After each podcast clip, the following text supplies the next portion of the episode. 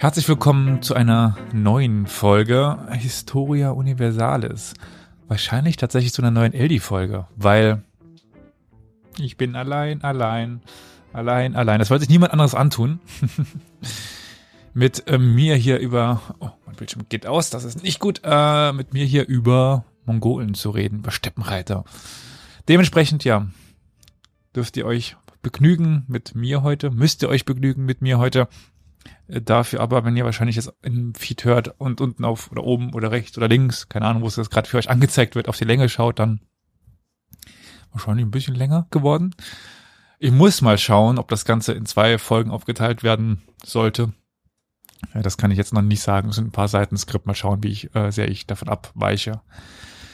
Äh, ja, das Ganze ist jetzt, kann ich äh, vielleicht auch mal das Thema nennen, eine Wiederaufbearbeitung, ein, ein Rework. Wie, wie kann man das denn so gut sagen? Egal. Äh, jedenfalls ist, soll heute eine alte Folge wieder aufgearbeitet werden, weil mittlerweile mehr Informationen und dem Ganzen gebe ich jetzt auch ein bisschen mehr Raum. Ähm, ich hatte mal aus anderen Gründen mir nämlich eine große Geschichte aufgeschrieben der Mongolen in der islamischen Welt. Und da die erste Übersichtsfolge äh, über die Mongolen ja jetzt schon ein bisschen her ist, dachte ich mir, ich könnte jetzt nochmal ausführlicher und ähm, ja, in mehr Details die Geschichte der Mongolen in der islamischen Welt erklären. Also heute soll es zum Beispiel dann nicht um Yuan gehen oder nur ganz, ganz, ganz am Rand. Also die chinesischen Mongolen, die werden heute hier ausgespart. Und trotzdem habe ich ja, ja Pi mal Daumen so 60 Seiten Skript. Also das kann heute dauern.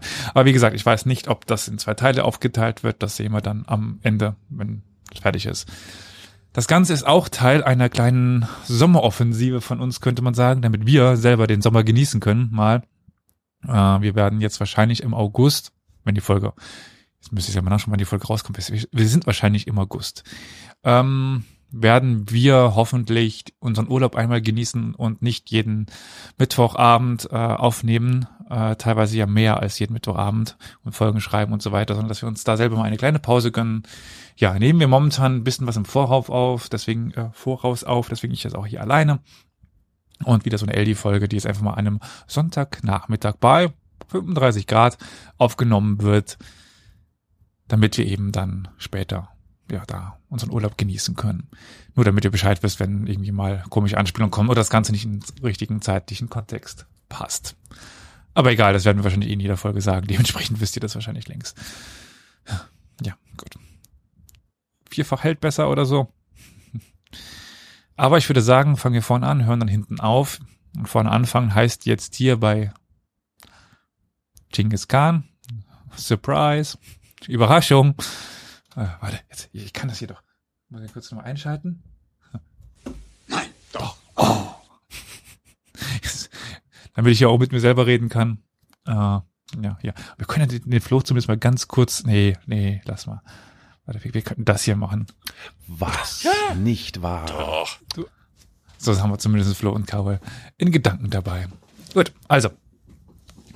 Der Aufstieg von Genghis Khan, also ja eigentlich Temujin, wie ich schon mal sagte, der eigentliche Name, grenzt eigentlich an ein Wunder. Aber gut, es gibt so ein paar Parallelen zu anderen solcher Heerführer. Also ich kann sehr viele Parallelen tatsächlich zu ähm, Temür, Temolan, Tamalan, äh, Timur ziehen, der auch ähnlich aufgewachsen ist. Also es gab eine Vielzahl, eine wirklich große Anzahl von Möglichkeiten, wie dieser Aufstieg hätte scheitern können. Und verbunden ist dieser Aufstieg auch mit relativ bekannt oder relativ prominent, sage ich jetzt mal, nicht bekannt, prominent mit vier Fäden. Und diese erste der Fäden begann schon sogar vor Temujins Geburt.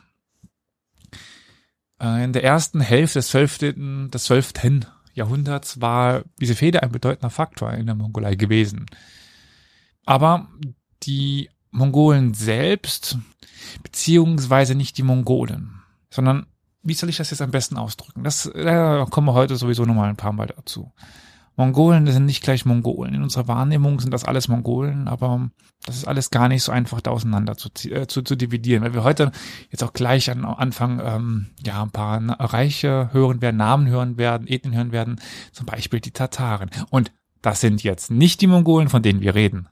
Das sind nicht die Mongolen, von denen ihr redet. Was? Also, das ist sowieso was sehr Interessantes. Ich glaube, ich habe schon mal an der einen oder anderen Stelle anklingen lassen. Eigentlich waren die Tataren ein, äh, ein verfeindeter Stamm der äh, Taichiut-Mongolen. Taichiut ist der Clan von, ähm, oder ja, einer der Clans der Mongolen, aber ja, äh, das führt es doch ein bisschen zu weit an dieser Stelle. Wir kommen da so ein bisschen noch äh, dahin. Also die Mongolen waren ein bedeutender Faktor in der ganzen Mongolei. Überraschung. Aber wie gesagt, es ist ja ähm, nicht so, dass die Mongolei heute nur von Mongolen damals beherrscht worden sind. Irgendwann waren das alles Mongolen, aber äh, ich verrenne mich hier gerade. Jedenfalls waren die Mongolen so stark und so wichtig geworden, dass sich das Jin-Reich, das ist damals China war nicht vereint und im Norden gab es das Jin-Reich, das verband sich oder verbündete sich mit den Tataren, deswegen hatte ich sie gerade erwähnt, gegen die Mongolen. Und wir haben unter der Führung von Ambagai äh, Khan oder Ambagai Khan, ähm, das war tatsächlich so ein Tai, äh, Taichiut äh, Mongole und der war damals der wichtigste unter den Mongolen, der Khan ja auch, der versuchte mit den Tataren Frieden zu schließen. Also Taichiut, sagte ich jetzt schon, das ist äh, einer der wichtigsten oder der erste Stamm der Mongolen. Es gibt noch ein paar andere, aber die spielen jetzt erstmal keine Rolle. Ambachai arrangierte dann eine Heirat zwischen seiner Tochter und einem Tatarenhäuptling. Und ja, wie gesagt, die Tataren heute auch synonym für Mongolen oder Turko-Mongolen, aber ist eine ganz eigene Diskussion, warum jetzt Tataren, Mongolen, Mongolen, Tataren und warum benennen, also die benennen sich auch selbst so, warum benennen sie sich nach den größten Feinden und äh, was hat das alles damit auf sich? Also das ist eine eigene Forschungsdiskussion, die ich hier gar nicht jetzt an dieser Stelle einbringen möchte.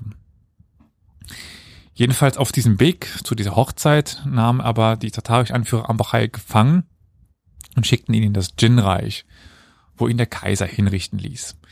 Übrigens, wie, indem er ihn auf einen hölzernen Esel nagelte. Also nicht, er nagelte ihn doch, also mit Nägeln festnageln. Das ist, gerade weil es ein Esel ist und kein Pferd, eine ziemliche Beleidigung für jeden Steppenreiter. Ein Sakrileg eigentlich. Im Grunde hatten die Mongolen damit verloren. Die Geschichte hätte schon zu Ende sein können.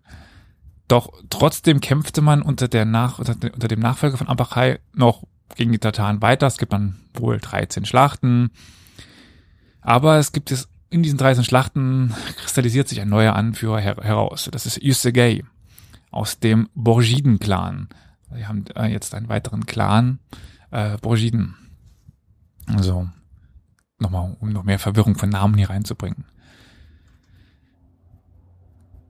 Aber um die Verwirrung jetzt nicht ja, zu beenden, sondern noch ein bisschen weiter reinzubringen, noch ein paar Namen. Weil wir haben innerhalb dieser Mongolen noch so Rangbezeichnungen oder Zugehörigkeitsbezeichnungen. Wir haben nämlich noch Durlokin, das sind die gewöhnlichen Mongolen, und die aristokratischen sind die Niruun. Die Niruun sollten der Legende nach von der legendären Mutter der Mongolen, das ist Alan Goa, und ihren fünf Söhnen und einem himmlischen Vater abstammen und wurden dann später auch als Kiat bekannt. Also Niroun Kiat und Yusuges Clan, das sind ja die Borjigiden, sollen der Legende nach von dem fünften Sohn von Alangor, das ist Bondon Cha oder Bondon Cha abstammen und waren damit lange Zeit einer der dominierenden Kiat-Klane. Also Kiat ist ein Oberbegriff für eine Reihe von Mongolenstämmen und die Borjigid und die Taichiut waren dann ein Clan der Kiat, könnte man so sagen. Wobei der Kiat eben auch ja so eine Bezeichnung für den Adel ist, also die Oberschicht. Es ist verwirrend, aber zumindest mal so ein paar Begriffe hier reinzuschmeißen. Yusugei, und das ist übrigens auch Temujins Vater, war wiederum nicht Khan. Also es ist nicht Yusugei Khan, sondern nur Yusugei aber er war ja also nur in Anführungszeichen ein Führer von, ein, von einigem Range. Und die beiden Clans, also die Borjigiden als auch die äh, Taichiut, kämpften nun um die Führungsrolle innerhalb der Mongolen. Dann kommt es noch dazu, dass äh, Hoelun, das ist Temujins Mutter, durch Yusegei, das war ja der Vater, Überraschung, entführt worden war. Das war der Auslöser für eine zweite Fehde. Also wir haben die Fehde gegen die Tataren zum Beispiel und jetzt gegen den Stamm von Hoelun. Dass übrigens Frauen entführt worden sind, war jetzt keine außergewöhnliche Sache. Also das war damals gang und gäbe. Ursprünglich war aber Huelun die Braut für einen Merkit-Fürsten. Das ist ein weiterer Stamm. Jetzt noch im Namen rein, die Merkit. Gegen die führt ähm, Temujin dann noch später Krieg, deswegen der Name kommt auch nochmal vor. Also jetzt hat er sich auch noch mit den Makit es verspielt. Ganz viele Gruppen, die dort in der Steppe rumlaufen. Wird er leichter, wenn wir die Einigung der Mongolei haben unter äh, Genghis. Der war das älteste Kind dieser beiden, also Hoelun und ähm, ja, Yusegei. Gefolgt waren ihm noch drei Brüder und eine Schwester, von denen aber später nur äh, Demüge oder Demüge wichtig werden sollte. Der Rest ist eigentlich gar nicht so wichtig. Also deswegen, den Namen kann man sich schon mal merken für später, aber im Grunde genommen sind die ganzen Brüder und Schwestern von Genghis Khan gar nicht so wichtig. Das Geburtsdatum ist übrigens umstritten. Also es werden in den Quellen die Jahre 1155, 1162 oder 1167 genannt. Das sind so die wichtigsten Daten. Ich kann jetzt nicht sagen, welche davon realistisch ist. Also ich glaube, in der Mongolei gibt es ein offizielles Datum, aber ja, ist ja auch gar nicht so wichtig, wann er geboren worden ist. Isuge hat aber nicht nur eine Frau, er hatte nämlich noch zwei, also mindestens. Noch eine dritte Frau? Die fällt mir gerade nicht ein. Jetzt versuche ich mich mal an ihren Namen. Uh, Sushi Gileke oder äh, Sushi Gileke. Die hatte noch auch zwei Söhne. Und der wichtigste davon ist Sperta. Der wird nochmal wichtig. Gerade wenn dann nämlich der Vater stirbt. Der Legende nach wurde Temujin mit einem Blutgerinnsel in der Größe eines Fingerknöchels geboren. Und das war dann so die Zeit, das Zeichen dafür, dass er, ja, zu großem bestimmt war. Im Alter von acht Jahren begann dann sein Vater, also Yusuke, für ihn so eine, für eine Braut zu suchen. Früh, aber damals relativ normal. Auf ihrer Reise zum Stamm von Temujins Mutter, mit der hatte man sich mittlerweile einigermaßen versöhnt und ja, da konnte man je nachdem dann nochmal das, dieses Heiratsbündnis erweitern, indem jetzt auch der Sohn heiratet. Aber er trifft dann, also Yusuke und auch Temujin, der ihn begleitet, trifft auf einen Anführer der Ongirat. Ja, noch ein weiterer Stamm, Ongirat. Yusuke und Temujin als Verbündete zu haben, war für diesen Anführer der Ongirat von Vorteil. Und deshalb bot er seine Tochter Börte. Die haben wir schon an der einen oder anderen Stelle auch mal kennengelernt, auch in dem äh, Quiz. Börte. Äh, jedenfalls bot er Börte als Frau an. Yusuke willigte dann ein und ließ Temujin bei seinem zukünftigen Schwiegervater zurück. Man könnte sagen, zum Glück für Temujin, zum Pech, man weiß es nicht, denn Yusuke hatte kein langes Leben mehr zu leben. Auf der Heimreise hielt er in einem Lager für eine Nacht an. Leider war das ein tatarisches Lager. Äh, die erkannten Yusuke und vergifteten sein Essen. Schlecht gelaufen, würde ich also sagen. Als er dann zu Huelun zurückkehrte, war er auch schon im Sterben und man schickte noch einen Reiter aus, um Temujin zu holen, aber bei dessen Rückkehr war dann sein Vater schon tot. Die nächste Fehde, wir sprachen ja am Anfang von vier Fäden, das ist die Taichiut-Fehde, nämlich als dann ähm, ja, fangen wir, wir müssen ein bisschen früher anfangen. Ich habe gerade überlegt, ähm, da anzuknüpfen, wenn es dann, wenn die ähm, Eltern oder wenn die Mutter und die Söhne ausgegrenzt werden. Aber wir gehen aber noch ein bisschen weiter zurück, nämlich zur Hochphase der ersten, also die erste Hochphase der mongolischen Macht. Nämlich als ein Borjigide schon mal herrschte, das war Kabul Khan, der ja so ungefähr 1120 bis 40, also noch gar nicht so lang her. Und Kabul Khan, wie gesagt, ein Borjigide, der ernannte dann Ambergrai zu seinem Nachfolger. Der war aus dem Geschlecht der Taichiut. Da waren wir schon am Anfang. Und das tat er aufgrund dessen Fähigkeiten und er wählte keinen seiner eigenen sieben Söhne. Obwohl denn Ambachai starb, übten seine Frauen immer noch Einfluss aus, insbesondere bei den Kurielteils, also den äh, großen Versammlungen, das Endting des, der Mongolen könnte man sagen. Und während eines äh, dieser Kurultals, die nicht lange nach dem Tod von Yusuke stattfanden, schlossen nun eben jene Frauen von Ambachai Hoelun von religiösen Zeremonien aus, was schon wichtig war oder was halt schon zeigt, dass sie sich ausgrenzen aus der Gemeinschaft und verstießen sie schließlich und ja die Familie des Stammes. Also die Taichiut schlossen nun Hoelun und ihre Anhänger aus. Wir müssen uns immer noch vorstellen, das waren Adlige. Es waren zwar keine allzu großen Gruppen, aber es waren schon Adlige, die eine gewisse Gruppe um sich herum scharten. Sie waren nun auf sich alleine gestellt, jagten, sammelten Wurzeln und Beeren und lebten damals von den einfachen Dingen des Lebens. Und zu dieser Zeit, deswegen war Bertha gerade eben wichtig, kommt es zum Zerwürfnis zwischen den beiden, also dem Sohn der zweiten Frau von Yusuke, Bertha und Temujin. Bertha war älter als Temujin, das sagte ich gerade eben nicht. Und er wollte seinem jüngeren Halbbruder eigentlich gar keine Autorität zustehen. Als Problem kommt dann noch dazu, dass die Mongolen die sogenannte Liberatsehe praktizieren.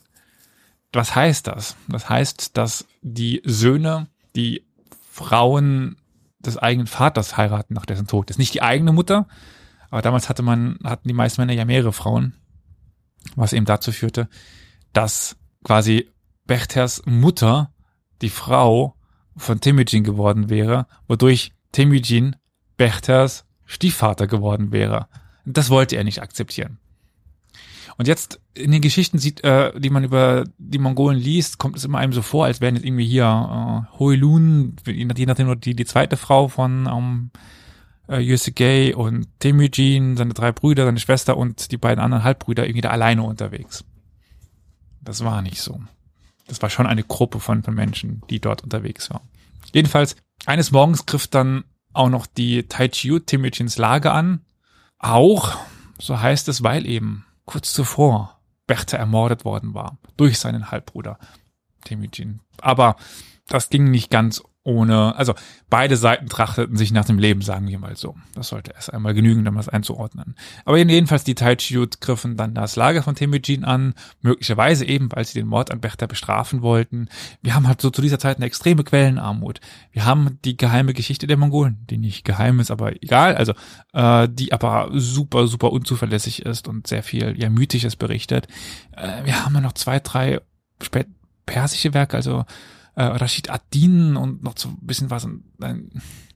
Also gerade über diese Zeit ist halt viel auch dann voneinander abschreiben. Also nicht jedes Werk, was über die Zeit berichtet, berichtet über die, die Zeit, sondern die haben halt teilweise nachweislich abgeschrieben von zum Beispiel der geheimen Geschichte der Mongolen, was übrigens Rashid Adin auch teils getan hat. Also es, es ist genauso gut möglich, dass es sich um eine Demonstration der Vorherrschaft der Taichiut über die Borschigiden äh, handelte. Also ich würde sogar eher davon ausgehen dass sie das, dass sie diesen Mord nur an, nur als Grund, als, als vorgeschobener Grund benutzt haben, aber ja.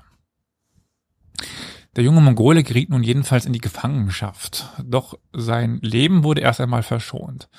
Vielleicht auch, weil er tatsächlich ja noch nicht ausgewachsen war, noch nicht erwachsen war, äh, aber auch, um vielleicht Yusuke's ehemalige Anhänger nicht ganz vor den Kopf zu stoßen.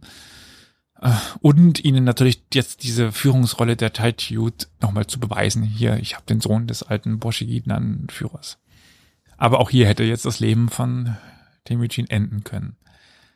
Eines Nachts wurde dann aber, ja, wurde er in der Obhut einer, sagen wir mal, weniger fähigen Person gelassen.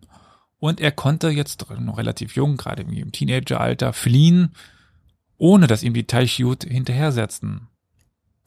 Warum, weiß man nicht. Vielleicht hatten sie ihn jetzt lange genug gedemütigt und hielten ihn einfach nicht mehr für wichtig genug. Vielleicht haben sie ihn auch tatsächlich einfach nur aus den Augen verloren. Das weiß man nicht. Also er taucht irgendwann nicht mehr auf und sie setzen ihm jetzt auch nicht mehr besonders nach. Kurz darauf erreichte Temujin dann auch seine Volljährigkeit und entschloss sich, Börte zurückzuholen. Sie war nämlich immer noch bei ihrem Vater im Lager der Ongirat und man wollte nun auch die Heirat offiziell durchführen. Durch diese Reise zu den Ongirat gewann er dann einen sehr wertvollen schwarzen Zobermantel, Zobelmantel, also das Zobel, das Fell, äh, der ein Geschenk der Mutter von Borte, von Borte war für, für ihn. Warum ist das wichtig? Warum äh, sage ich, erwähne ich jetzt so ein Geschenk? Nun, er investierte dieses Geschenk nämlich sofort in seine Zukunft, könnte man sagen. Er suchte sich einen neuen Beschützer. Er reiste nämlich zum Ordo, beziehungsweise zum Lager, also Ordo, Orda, Horde, äh, der Kereit. Das ist jetzt wieder ein weiterer Stamm. Und die lagerten damals in der Nähe des Flusses Ochon. Und erinnerte den Anführer dieses äh, Orda, dieses Ordo, der Kereit, äh, das ist Tochil Khan, äh, daran, dass er einst der Ander seines Vaters gewesen war. Also mit den Kereit haben wir den vierten wichtigen Stamm und mit Tochil haben wir eine sehr wichtige Person dann in dem Leben von Temujin. Was ist jetzt eine Anda-Beziehung? Anda ist ein kompliziertes Band unter den Mongolen, also jetzt nicht wortwörtlich, sondern sprichwörtlich. Im Grunde genommen so etwas wie Blutsbrüderschaft. Das wird dann auch oft so übersetzt, beziehungsweise in den Werken steht dann ähm, Blutsbruder.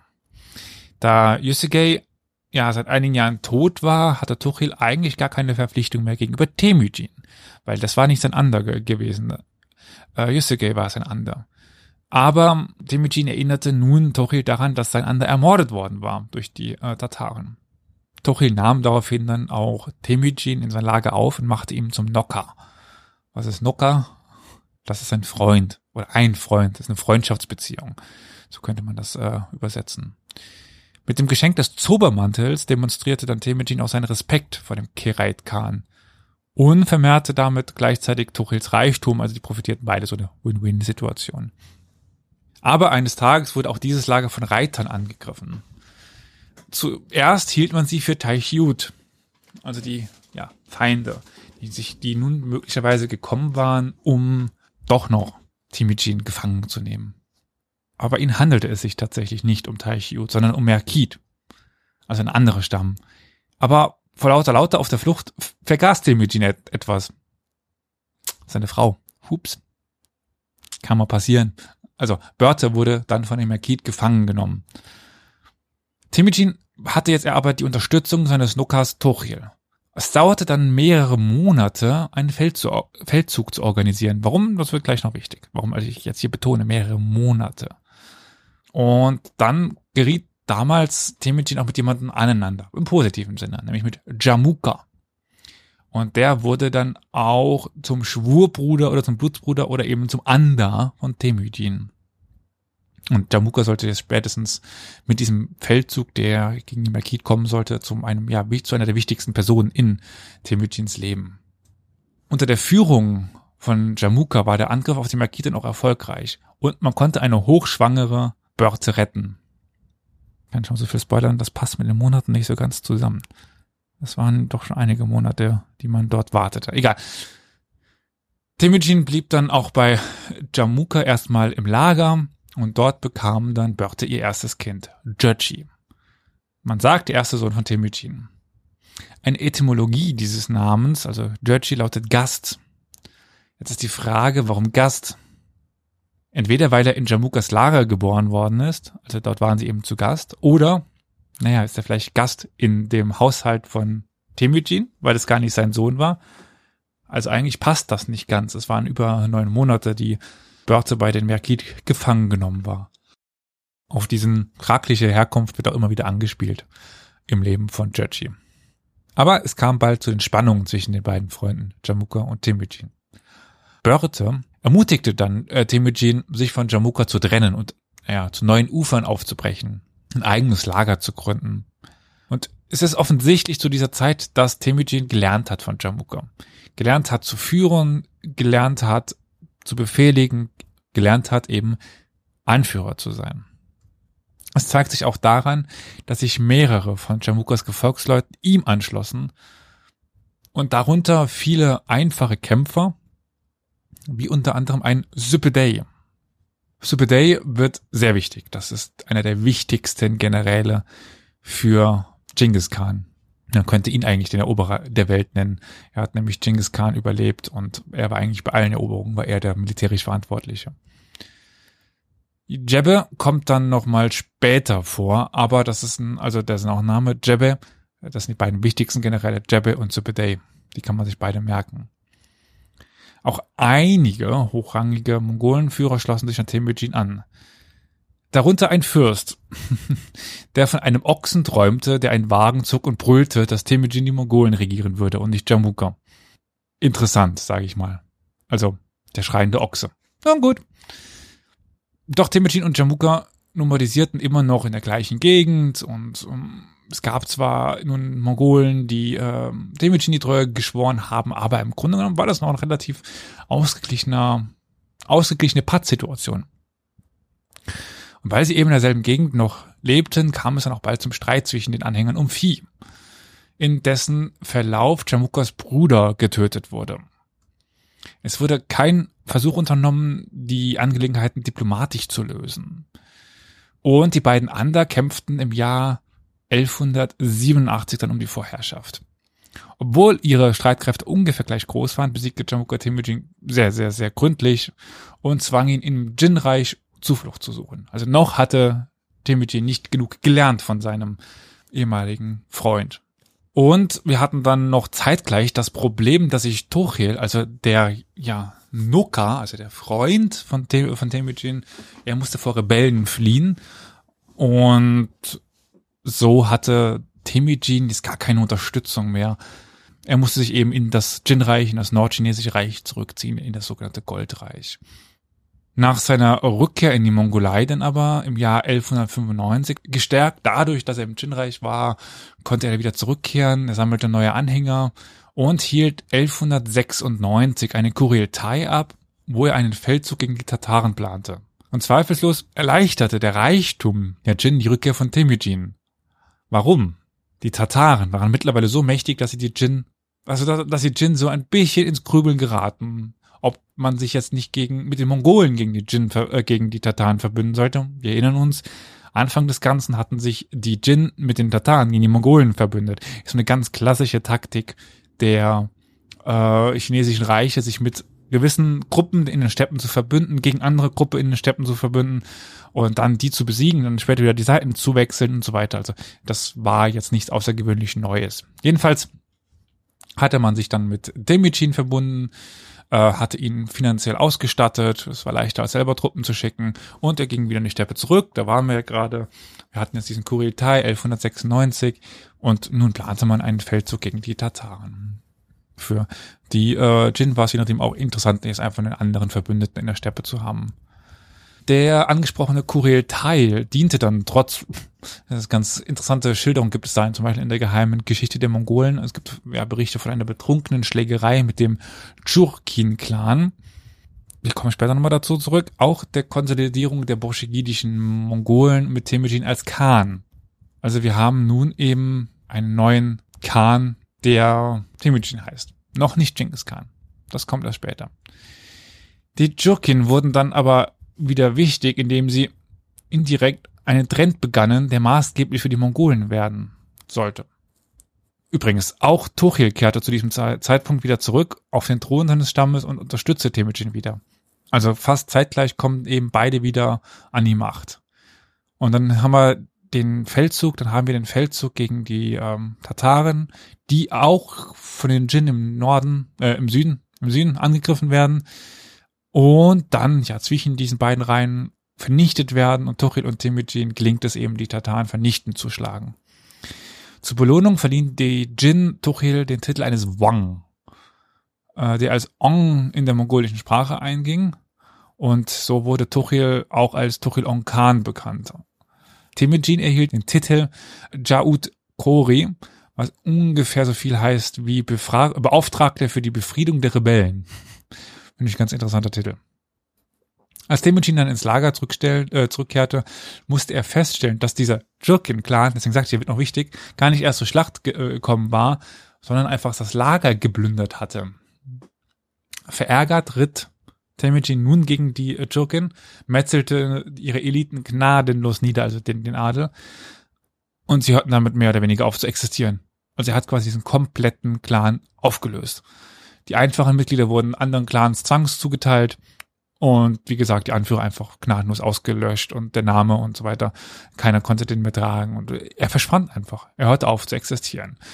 Und das ist ein Beispiel für eine Praxis, deswegen sagte ich das ja schon, dass sie nochmal wichtig werden, den, diese Praxis werden wir noch an der einen oder anderen Stelle haben. Weil das war nicht das erste Mal, dass das gemacht wird und es war erst recht nicht das letzte Mal.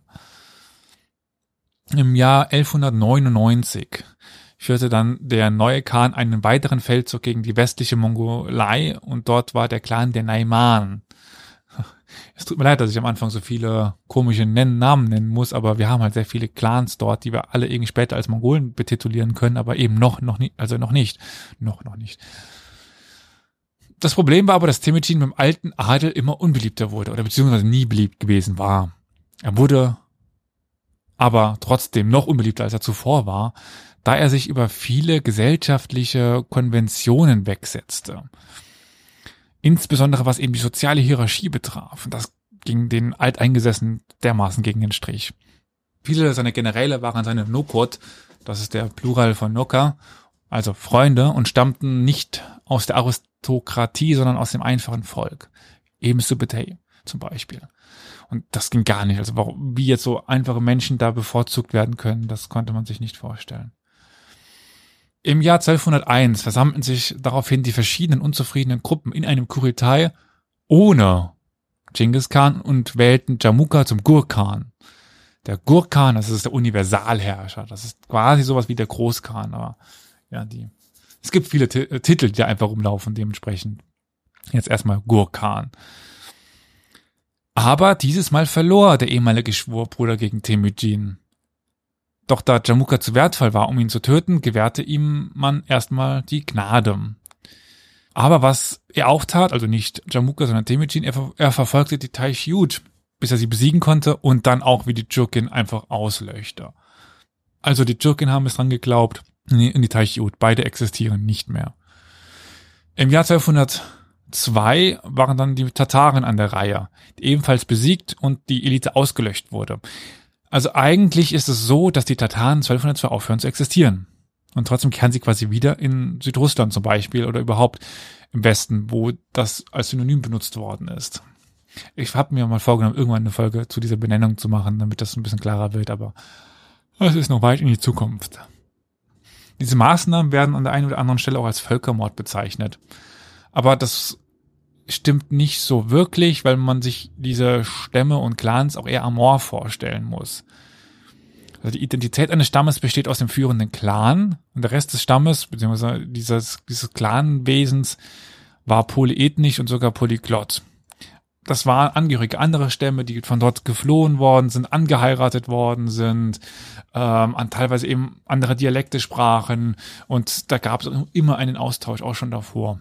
Und äh, diese einfachen Menschen gingen dann ja auch wieder in anderen Stämmen auf. Also die Anführer wurden ermordet, ganz klar. Aber dieser einfache Mongole, so nenne ich es jetzt mal der Einfachheit halber, wurde eben einem anderen Clan zugeteilt, einem anderen, einem anderen Stamm. Mit diesem Sieg auch gegen die Tataren jetzt nochmal äh, kontrollierte Temujin nun die ganze östliche Mongolei und es gab nur noch drei weitere Mächte überhaupt in der Mongolei. Also das, was wir heute als Mongolei bezeichnen, plus ein bisschen was von, von China, also die sogenannte innere und äußere Mongolei. Aber unter der eigentlich verbündeten Kereit-Elite gab es langsam ja erhebliche Beunruhigung ob diesen rasanten Aufstieges von Temujin. Und einige befürchteten, dass Temujin das Erbe Tuchils beanspruchen würde, also auch ihr Khan werden würde. Und der Sohn Tuchels empfand dann den Vorschlag einer Hochzeit zwischen Temujins Sohn Georgi und seiner Schwester als Beleidigung.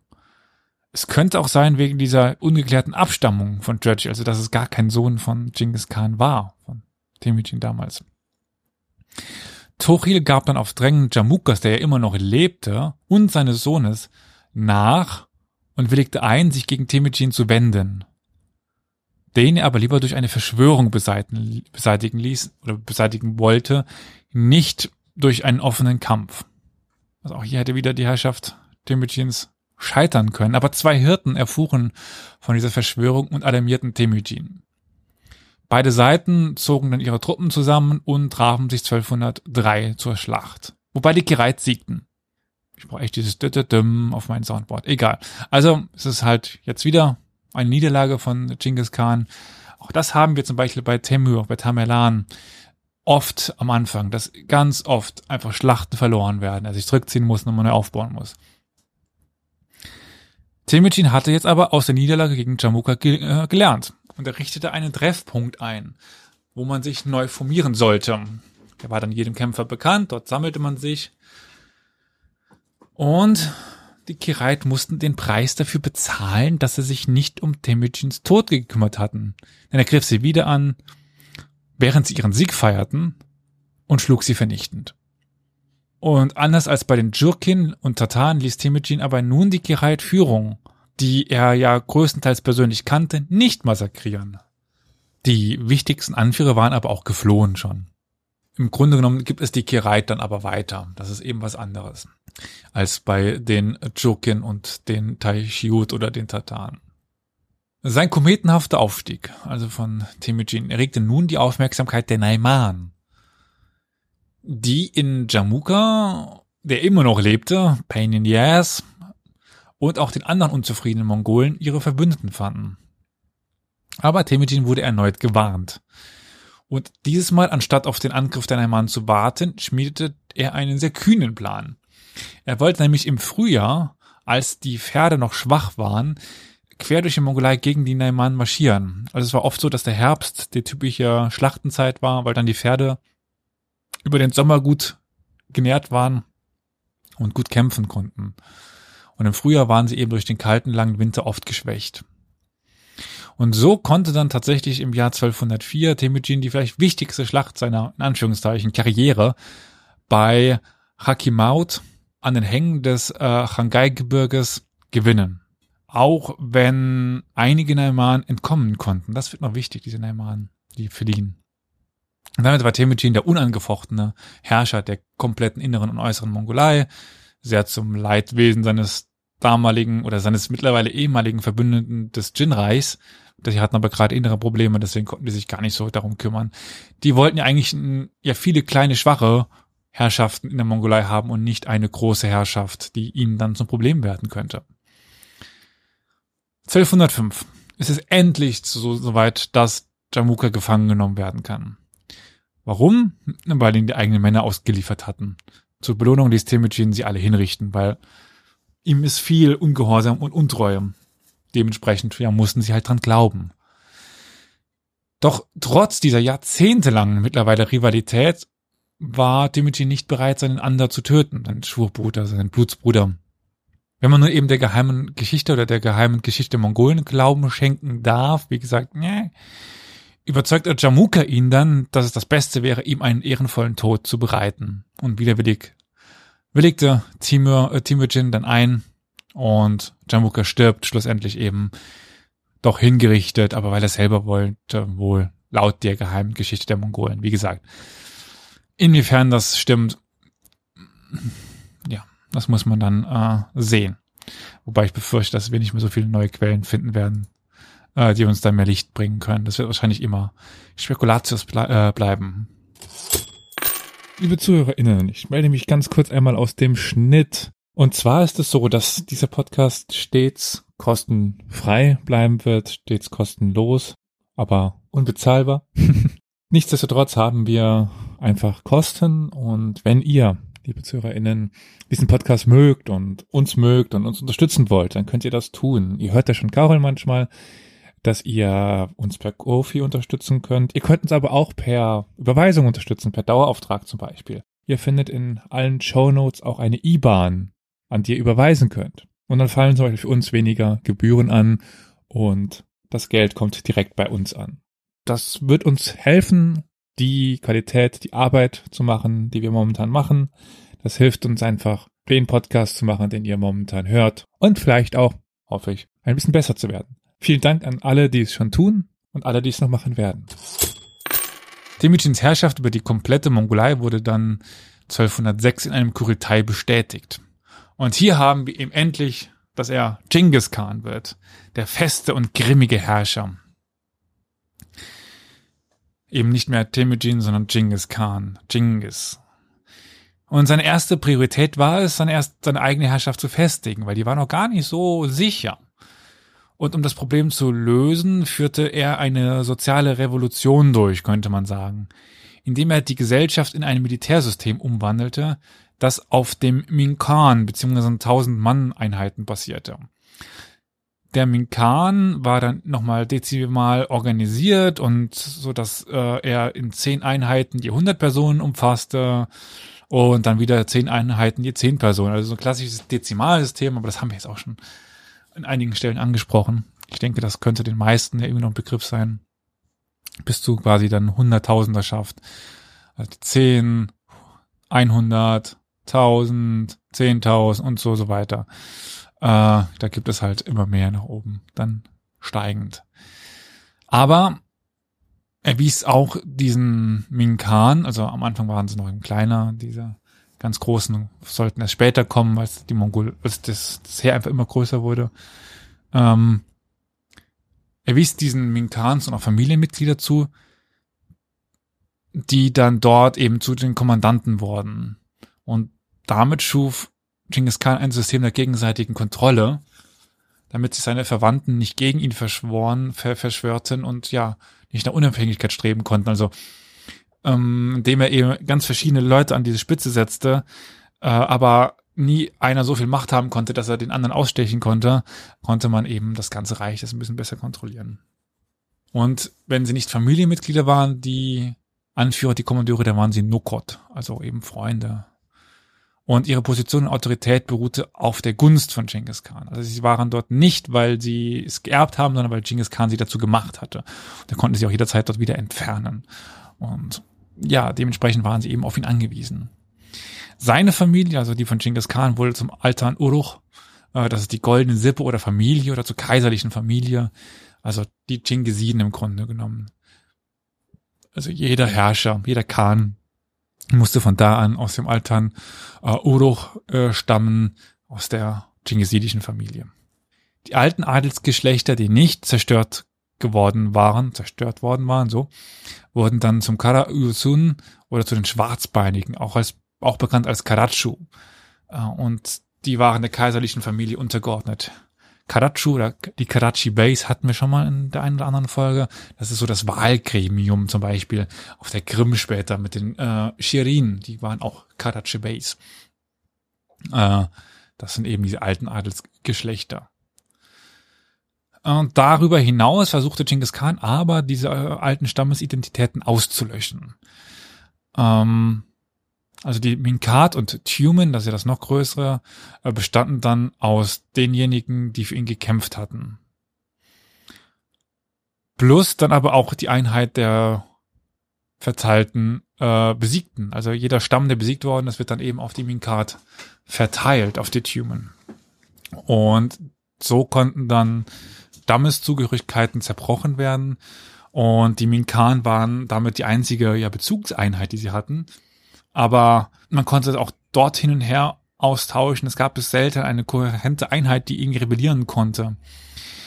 Und Versetzen waren an sich, wenn es nicht durch den Khan kam, eigentlich auch verboten. Also man konnte jetzt nicht irgendwie seine also das konnten nicht die Anführer der Minkat machen, ungewünschte wegschicken und äh, gewünschte Nummer herholen, so dass man dann doch irgendwie einen Stamm zusammenbringen konnte. Das war alles nicht möglich. Nur Genghis Khan konnte das.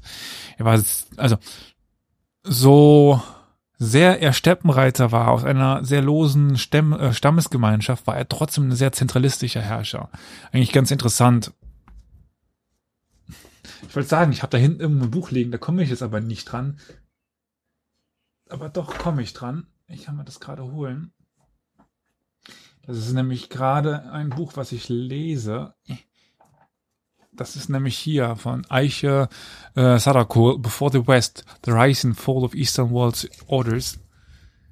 Das ist ziemlich interessant, weil also die, die Frau ist äh, International Relations Professorin, keine Historikerin, aber Deswegen also so ein paar kleine Fehler sind da vielleicht drin, wenn es um die Mongolen geht. Sie schreibt auch über weitaus mehr als nur die, als nur die Mongolen. Aber äh, sie zeigt halt ganz schön auf, dass das, was Genghis Khan damit gründet, ein sehr zentralistisches Reich ist. Konzentriert auf diesen Khan, äh, der sehr viel Macht hat. Und so ist es eben in seiner Macht, diese Stammeszugehörigkeiten zu zerstören, zu sprengen. Auf diese Weise schuf dann Genghis Khan einen einzigen Stamm oder eine einzige Nation, wenn man das irgendwie so mit diesem eigentlich unpassenden Begriff benennen möchte. Das ist der Yekka Mongol Olus, also dieser mongolische Ulus, dieses mongolische Gebiet. Es waren eben nicht mehr Kerai, Tataren oder irgendwas anderes, sondern es waren jetzt eben Mongolen. Jetzt können wir davon tatsächlich sprechen. Jetzt ist diese Folge aber mittlerweile schon fast eine Stunde alt äh, und ich sagte, es geht um die Mongolen in der islamischen Welt. Und sie standen überhaupt noch gar nicht eng zum Islam, zur islamischen Welt in Kontakt, abgesehen von vielleicht ein paar muslimischen Händlern. Aber wir kommen dann nachher noch zu. Wie gesagt, die Folge wird etwas länger. Äh, als Genghis Khan dann äh, 1206 eben zum Großkhan wurde, gab es mehrere Bedrohungen für ihn. Im Norden gab es benachbarte Gruppen, die unter dem Namen Heujin Irgen oder Waldvolk bekannt waren. Und in den meisten Steppenkriegen hatten sie sich neutral verhalten, aber einige Gruppen hatten sich Jamukas Bündnis angeschlossen gehabt. Gab aber auch noch andere Gründe, diese Waldvölker vielleicht mal in die Schranken zu verweisen. Zum Beispiel die Merkit. Obwohl diese zusammen nochmal mit den Naimanen besiegt worden waren, entkamen viele von ihnen nach Westen. Genau südlich von vielen dieser Waldvölker. Und als drittes waren äh, auch die Regionen einfach wirtschaftlich wichtig. Neben Pelzen und Gold gab es auch mehrere Gebiete um den Baikalsee und in Sibirien Getreide. Man konnte so die Nahrungsmittelversorgung sichern. Der Feldzug begann dann 1207. Die Waldvölker wurden schnell unterworfen, woraufhin ein mongolisches Heer auch das Altaigebirge nach Westen auf der Suche nach den versprengten Naiman und den Merkit überquerte. Die Mongolen trafen dann am Fluss Irtisch auf sie, wo sie die Flüchtlinge oder die Flüchtende, die Flüchtenden Ende 1208 oder Anfang 1209 auch nochmal schlugen. Aber sie flohen immer weiter. Also die Naiman werden jetzt immer weiter in Richtung Westen fliehen. Schließlich macht sie nördlich des Aralsees an den Weiden der Kangli-Nomaden, das ist eine Zugvolkgruppe, halt. Viel weiter ging es dann erstmal nicht. Aber damit sind wir halt schon sehr weit von der Mongolei entfernt. Warum? Naja, unter anderem hatte im Jahr 1208 der Sieg erst einmal am Irtisch gereicht, weil Genghis Khan richtete seine Aufmerksamkeit gen Süden, gen Chia oder Xixia. Dieses Reich hatte mehr als 10 Millionen Einwohner, viel mehr als die Mongolen, und es bestand auch teils aus Nomaden und sesshaften Völkern. Und dort herrschten die Tanguten, das ist auch mehr oder weniger eine ehemalige Steppenreiter-Dynastie, die Tanguten. Also äh, das Reich befindet sich ungefähr heute im äh, Nordwesten der äh, von von China und dort herrschen nun eben die Tanguten. Jedenfalls versuchten die die Mongolen dann aufzuhalten, wurden aber routinemäßig im Feld besiegt. Also pff, gab gar nicht groß jetzt irgendwie die Möglichkeit, dass die Mongolen da verlieren konnten. Auch obwohl die Tanguten, beziehungsweise das Heer der Tanguten, äh, größtenteils aus Bogenschützen zu Pferd bestanden hatte. Also quasi aus dem, wie die Mongolen auch, die Heere sahen sehr gleich aus, aber äh, wurden sie von den militärischen Reformen Genghis Khans ebenso verblüfft wie in Hermann und Merkit im Jahre 1204. Also wie man jetzt kämpft damals, das ist, führt es zu, zu weit, aber äh, man hatte begonnen, das Heer umzustellen, zu in Anführungszeichen professionalisieren, äh, neue Taktiken, neue Strategien und so konnten die Tanguten da nicht widerstehen. Problematisch wurde dann aber die Belagerung der Hauptstadt der Tanguten. Die Mongolen waren bisher nicht an Belagerungskämpfe gewöhnt. Das war ihnen neu. Also bei dem, bei der Belagerung der Hauptstadt der, der Tanguten und verfügten eigentlich nur über einfache Rammböcke. Und die Belagerung zog sich dann bis in das Jahr 1210. Und es sah kurzzeitig so aus, als müssten die Mongolen die Belagerung aufgeben. Sie würden es nicht schaffen, bis sie auf eine Idee kamen. Die fluteten die Stadt. Und daraufhin mussten die Tanguten Frieden schließen und sich den Mongolen unterwerfen. So war es der erste sesshafte Staat, also der Tangutenstaat äh, Xixia, äh, der die Eroberung aber erst einmal weitgehend unbeschadet überstand. Im Süden beziehungsweise im Süd Osten gab es ja noch das Jin-Reich, wo sich dann 1211 ein Krieg abzeichnete. Man hatte jetzt ja weiter, östlich, äh, weiter westlich die Xixia erobert und man begann dann einen dreiteiligen Angriff auf das Jin-Reich und ja, dann noch zentral Nordchina sowie auch das, also dreiteilig. Eins war westliche Jin-Gebiete, eins war zentrale Gebiete und eins war das manchurische Heimatland der Jurchen. Warum komme ich jetzt zu den Jurchen? Ähm, naja, auch die Herrscher des Jin-Reichs waren keine Chinesen. Auch das waren ehemalige Nomaden im Jurchen. Es waren keine Chinesen. Und die Mongolen besiegten dann auch die äh, Jurchen im, im Sieg und eroberten dann große Teile dieses Jin-Reiches. Und als man sich dann im Februar 1212 zurückzog, gaben sie das Gebiet innerhalb des Jin-Reichs aber überraschenderweise wieder auf. Also man hätte auch das, das komplette Jin-Reich schon schlucken können. Aber erst einmal begnügte man sich damit, die Zugänge zur Mongolei, also die Pässe uh, und um, ja, Flussbette zu kontrollieren. Aber diese Invasion von 1211 war überhaupt erst der Vorgeschmack auf das, was noch kommen sollte. Ein Jahr später rollte dann nämlich der große Angriff. Eine Stadt nach der anderen konnte erobert werden, auch weil man zu diesem Zweck das Heer nochmal verändert hatte. Man marschierte erst mit zwei Armeen ein, also zwei Armeeszüge, die beide mit einem Zug von Kamelen ausgestattet waren, die Belagerungswaffen transportierten. Also jetzt hatte man eben Belagerungswaffen dabei. Die konnten dann beiden Städten aufgebaut werden und dann fielen die Städte auch.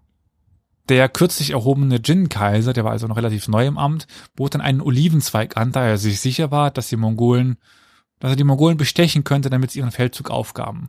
Also der Olivenzweig war mehr so ein Symbol halt dafür, dass er ihnen, dass er ihnen viel Geld anbot und äh, die Unterwerfung mehr oder weniger finanziell gesehen. Aber ja, also lehnten die Mongolen ab und rückten sogar auf die Hauptstadt vor. Diese ließ man belagern und gleichzeitig das Umland plündern, was dazu führte, dass die Djinn weder die Belagerung brechen konnten, noch die Plünderung stoppen konnten. Also man konnte aus der Umgebung keine Verstärkung bekommen, weil das die ging immer gleich mit den äh, Plünderern in den Kontakt und man war zu schwach, um aus der Hauptstadt auszubrechen. So fiel dann auch die Hauptstadt im April 1214 und bot Genghis Khan daraufhin regelmäßige Tributzahlungen an. Und wieder stimmte man diesem Vertrag zu, zog seine Armeen zurück und hielt nur die Bergpässe weiterhin besetzt. Also wieder hätte man es erobern können, tat es aber nicht. Der Qin-Kaiser war besorgt darüber, wie leicht die Mongolen diese Verteidigungsanlagen der Qin hatten durchdringen können und verlegte nun die Hauptstadt weiter nach Süden, weiter weg von der Grenze. Als das aber Genghis Khan erfuhr, war er außer sich. In seinen Augen war die Verlegung des Hofes ein ja eklatanter Vertragsbruch und der Hinweis darauf, dass die Jin etwas im Schilde führten, sich dem doch nicht zu unterwerfen. Und Täglich grüßt das Murmeltier zum dritten Mal, 1214 fiel man nun ein, belagerte die nördliche Hauptstadt, die ehemalige. Man hatte jetzt auch chinesische Belagerungsingenieure dabei, die Hauptstadt konnte erobert werden, die ehemalige, auch die weiter südliche. Also dieser Angriff sollte auch wieder erfolgreich sein. Wir sind aber noch nicht beim Ende dessen. Das war nur ein kurzer Ausblick, weil fast parallel passiert im Westen noch etwas. Das sagte ich einmal äh, am Anfang hier mit Subetay die Generäle sind die eigentlichen Welteroberer. Genghis Khan war nicht überall. Genghis, äh, überall, überall, überall. Genghis Khan war vielleicht das, der Mensch hinten dran, aber die Generäle führten das alles aus. Weil im Westen setzte eine, setzte kleine mongolische Verbände noch immer den Merkit und Naiman nach. Und irgendwann zwischen 1209 und 1219, also in zehn Jahren, genau weiß man das nicht, kam es dann zur Schlacht. Also in der Nähe des Aralsees. Der mongolische General Subedei ging da relativ, ja, vorsichtig an die ganze Situation heran. Er griff nicht sofort an, sondern forderte die Kangli auf, die Flüchtlinge auszuliefern, da sie ja Rebellen seien. Die Kangli weigerten sich, woraufhin die Mongolen angriffen und sieg und sowohl die Kangli als auch die Makit und die Naiman vernichteten. Also nun haben wir es endlich hinbekommen, dass die Naiman besiegt worden sind. Aber das Problem war, dass die Mongolen nicht die einzige Armee in der Region waren, die an den Kangli interessiert waren. Wir haben nämlich Mohammed Khwarizm Shah. Das ist der Sultan des Khwarezmischen Reiches, also südlich des Aralsees, das damals zu seiner Blütezeit den größten Teil des heutigen Irans, Afghanistans, Usbekistan, Turkmenistan und Tadschikistan umfasste. Und auch die wollten die Kangli für ihre Überfälle bestrafen. Die Kangli waren Nomaden, die hatten den Norden dieses Khwarezm Reichs überfallen. Subeday hatte nun den strikten Befehl, sich bei der Verfolgung der Merkiten nicht auf eine Schlacht mit lokalen Mächten einzulassen. Um die ging es ja gar nicht. Es ging nicht um Eroberungen dieser Region. Man sollte nur die Merkit und die Naiman ausschalten, damit die nicht mehr zur Gefahr werden können. Aber Mohammed, Mohammed Khwarizm Shah, griff nun an. Trotz seiner zahlenmäßigen Überlegenheit stellte er schnell fest, dass die Mongolen kein Gegner wie jeder andere waren. Ihm wurde sein, seine Armee quasi unterm Hintern weggeschossen mit den Pfeilen und Bogen der äh, Mongolen. Also Jetzt nicht mit Schusswaffen, die gab es damals noch nicht. Bei Einbruch der Nacht endete die Schlacht dann und die Armeen kehrten in ihr Lager zurück. Mohammed Khwarizm Shah und seine Truppen hielten die ganze Nacht über unruhige Wache, aber morgen stellten sie fest, dass die Mongolen abgereist waren. Wie gesagt, sie hatten gar nicht das Interesse, sich mit diesem Schah anzulegen, dem Khwarizm Shah. Und er verfolgte sie auch nicht. Er sollte aber bald wieder in den Kontakt mit ihnen kommen. Nun grenzten aber die Mongolen im Westen an die Karakitai oder Chitai, was viele in diesem Reich zum Denken gab. Karachitai, wo liegt das? Äh, das ist quasi heutiges Kasachstan, so ungefähr da in den Bergen. Viele ehemalige Vasallen der Karakitai hatten sich gegen diese schon erhoben und waren zu den Mongolen übergelaufen. Nicht alle, weil zum Beispiel auch äh, Mohammed Khwarizm Shah war einer dieser ehemaligen Vasallen, der war aber nicht zu den Mongolen über, übergelaufen. Und bei den Karachitai tauchten dann noch einige versprengte Naimanen auf. Beziehungsweise einer vor allen Dingen. Dem man dann die Hälfte des Reiches übergeben hatte. Warum auch immer. Das ist, kann man nicht so genau erklären. So kam es dazu, dass eben ein Naiman noch eine Herrschaft hatte, ein Angehöriger den Naiman. Und das konnte Genghis Khan natürlich nicht dulden. Und daraufhin entsandte eben Jebbe, das ist der zweite wichtige General, um die Angelegenheit im Jahr 1218 zu klären. Der General siegte und konnte dann auch das ganze Reich der Karachitai in das mongolische Reich eingliedern. In dem Bestreben, den Handel innerhalb seines Reiches auszuweiten, schickt Genghis Khan eine Karawane nach Otra. Otra gibt es heute nicht mehr, das ist aber eine Grenzstadt am Surdaraya. Surdarya, so spricht man ihn eher besser aus. Wieso mache ich immer noch ein zweites A rein? Egal. Surdaya und Amudaya sind ja Oxus und, und Yaxates aus der Antike. Grenze Kasachstan, Usbekistan heute. Der Statthalter von Otra sah den enormen Reichtum dieser Karawane der Mongolen und konnte seine Gier nicht zügeln. Außerdem fiel ihm auf, dass die Kaufleute sehr viele Fragen stellten, was ihn misstrauisch ließen wurde. Und daraufhin massakrierte dann der Statthalter mit Einverständnis auch des Sultans, also Haisam Shah, die Karawane im Jahr 1218. Doch ein Kamelreiter entkam unbemerkt. Genghis Khan wurde wütend, als er von diesem Massaker erfuhr. Doch er kämpfte immer noch gegen die Djinn und forderte deshalb erstmal nur die Rückgabe der Waren. Deswegen muss, das, muss ich das gerade quasi parallel erzählen, weil das passiert ist ungefähr gleichzeitig mit diesem Feldzug gegen die Djinn. Aber er forderte nicht nur die Rückgaben der Waren, sondern auch, dass der Gouverneur zu ihm geschickt werden sollte, beziehungsweise der Stadthalter. Also dieser Stadthalter von Otra. Sultan Mohammed lehnte aber erst einmal ab. Da Mohammed wusste, dass sich Genghis Khan zu diesem Zeit im Krieg befand, war er nicht beunruhigt davon. Er tötete sogar den mongolischen Diplomaten und verbrannte dann die Bärte der Wachen des Gesandten, bevor er sie dann zu Genghis Khan zurückschickte. Das war eine Beleidigung, die Genghis Khan nicht ertragen konnte. Er ließ einen General in Nordchina mit ein paar Truppen zurück und zog 2000 Meilen weit, um dann in das Choresmische Reich einzufallen. Es gibt damals eine zeitgenössische Quelle, die behauptet, dass die, dieses Massaker von Otra der einzige Grund für diesen Feld, Westfeldzug gewesen sei. Damals glaubte oder war noch gar nicht die Idee entstanden, wirklich, dass die Mongolen die Welt beherrschen sollten. Also man hatte jetzt überhaupt gar nicht das Interesse gehabt zu diesem Zeitpunkt, nach Westen zu marschieren. Ob das auch gekommen wäre, hm, schwer zu sagen. Also es ist so ein großes Was wäre wenn, was wäre passiert, hätte es diesen äh, Mohammed Khwarizm Shah nicht gegeben, hätten die friedlich mit denen gehandelt.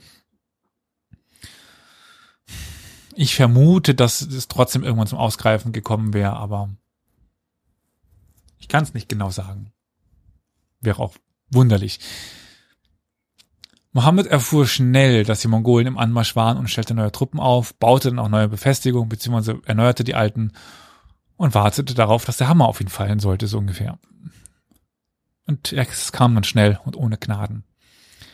Otra wehrte sich zwar, fiel aber in die Hände der Mongolen. Der Gouverneur erlitt einen ironischen Tod, da, so ist die Legende, ihm die Mongolen geschmolzenes Silber in Mund und Ohren gossen. Auch das, weiß nicht, Game of Thrones, kommt mir vielleicht bekannt vor. Die Mongolen teilten daraufhin ihre Streitkräfte, Jaji marschierte entlang des Sur Daya in Richtung Urgench und Khwarizm, also Uralsee. Ögedei und Chagatai nahmen, das sind auch noch weitere Söhne übrigens, also Ögedei und Chagatai sind Söhne von äh, Genghis Khan, äh, nahmen eine andere Route in dieselbe Richtung ungefähr und Jebbe und Subedei führten ihre Armee ins zentrale und südliche Maravanar, Maravaunar, also Transoxanien, Usbekistan. Genghis Khan selbst nahm eine Armee und verschwand. Weg war er. Als die Mongolen verschiedene Punkte des Sudaya sowie einige Grenzstädte nördlich dieses Flusses angriffen, versuchte Mohammed Khwarizm Shah irgendwie den Überblick über die zahlreichen mongolischen Armeen zu behalten. Und erschrak plötzlich, als eine Armee vor seiner Haustür stand, 300 Meilen hinter den feindlichen Linien in der Nähe von Buchacha. Der Mongolenführer hatte nämlich eine Armee durch die Wüste Kiselkum geführt, also Genghis Khan, von der man annahm, dass sie eigentlich nicht zu durchqueren sei. Aber das war für Genghis Khan keine Sache. Und Buchacha war auch für ihn von immenser Bedeutung. Denn es wurde gemunkelt, dass dort die Beute der in Otra massakrierten Karawane gelagert wurde. Und das war eine Botschaft, die damit verbunden war. Die Botschaft war, man stiehlt nicht von Genghis Khan. Das tut man nicht. Während dieser Zeit wurden dann begabte Handwerker in die Mongolei geschickt, um dort Handwerk zu, zu erstellen. Äh, und die weniger Begabten wurden dann in Richtung Samarkand abge abgeführt. Das war so die letzte große Bastion äh, des Royasem Schahs. Dort mussten sie die Gräben von Samarkand mit Trümmern füllen, Belagerungswaffen bemannen und irgendwie als Pfeilfutter dienen. Auch Samarkand konnte den Mongolen aber nicht äh, standhalten und Royasem Schah musste sich weiter gen Südwesten zurückziehen. Genghis Khan schickte Jebel und Subedai ihm hinterher, aber er entkam dann, also Mohammed Royasem Shah, auf eine kleine Insel im Kaspischen Meer, wo er dann elends an der Ruhr verstarb. Kein schöner Tod. Genghis Khans, äh, während Genghis Khan seine Armee nach Afghanistan führte, drang Toloi, noch ein weiterer Sohn, dann in Khorasan ein und zerstörte jede Stadt, die sich ihm widersetzte. Also mittlerweile sind wir in, ja, sagen wir mal Nord, im Nordiran. Aber noch war das Ziel nicht die Eroberung der Region, sondern lediglich die Zerstörung aller Stützpunkte, so dass sie eben gegen zukünftige Angriffe schutzlos waren und auch nicht sich erholen konnten. Genghis Khan selbst verfolgte Jalaluddin, das ist der begabteste Sohn, wie es heißt, von Mohammed Khwarizm Shah, weil dieser hatte sich in den Hindukusch zurückgezogen. 1221 konnte man ihn dann am Indus einholen, aber er konnte noch gerade so über diesen großen Fluss entkommen und die Hitze und Feuchtigkeit Indiens erwies sich dann als zu großes Hindernis für die Mongolen und ihre Pferde, als dass sie sich dann, dann doch zurückzogen und ähm, in die Mongolei zurückkehrten. Das war dann erstmal die Ruhe vor dem eigentlichen Sturm oder dem endgültigen Sturm für die islamische Welt. Im Osten hatten die eigentlich unterworfenen Xixia aber mit den Djinnen und Frieden geschlossen, weshalb der Khan sie an ihren Status als Vasall erinnern musste. Er versuchte zuerst, die Angelegenheit auf diplomatischem Weg zu lösen, jedoch ohne Erfolg, woraufhin er dann seinen eigentlich Vasallen, aber die sich mehr oder weniger unabhängig gemacht haben, den Krieg. Wieder rückten sie rasch vor und ihm gelang es, alle Städte zu erobern, bis Genghis Khan 1227 vor der Hauptstadt stand. Ja, fast hätten die Tanguten, die, also die Herrscher, Glück gehabt. Weil während dieser Belagerung der Hauptstadt ging Genghis Khan auf die Jagd. Und dann wird berichtet, dass sein Pferd durch das plötzliche Auftauchen eines Wildesels aufgeschreckt wurde, sich aufbäumte und den Mongolenführer abwarf.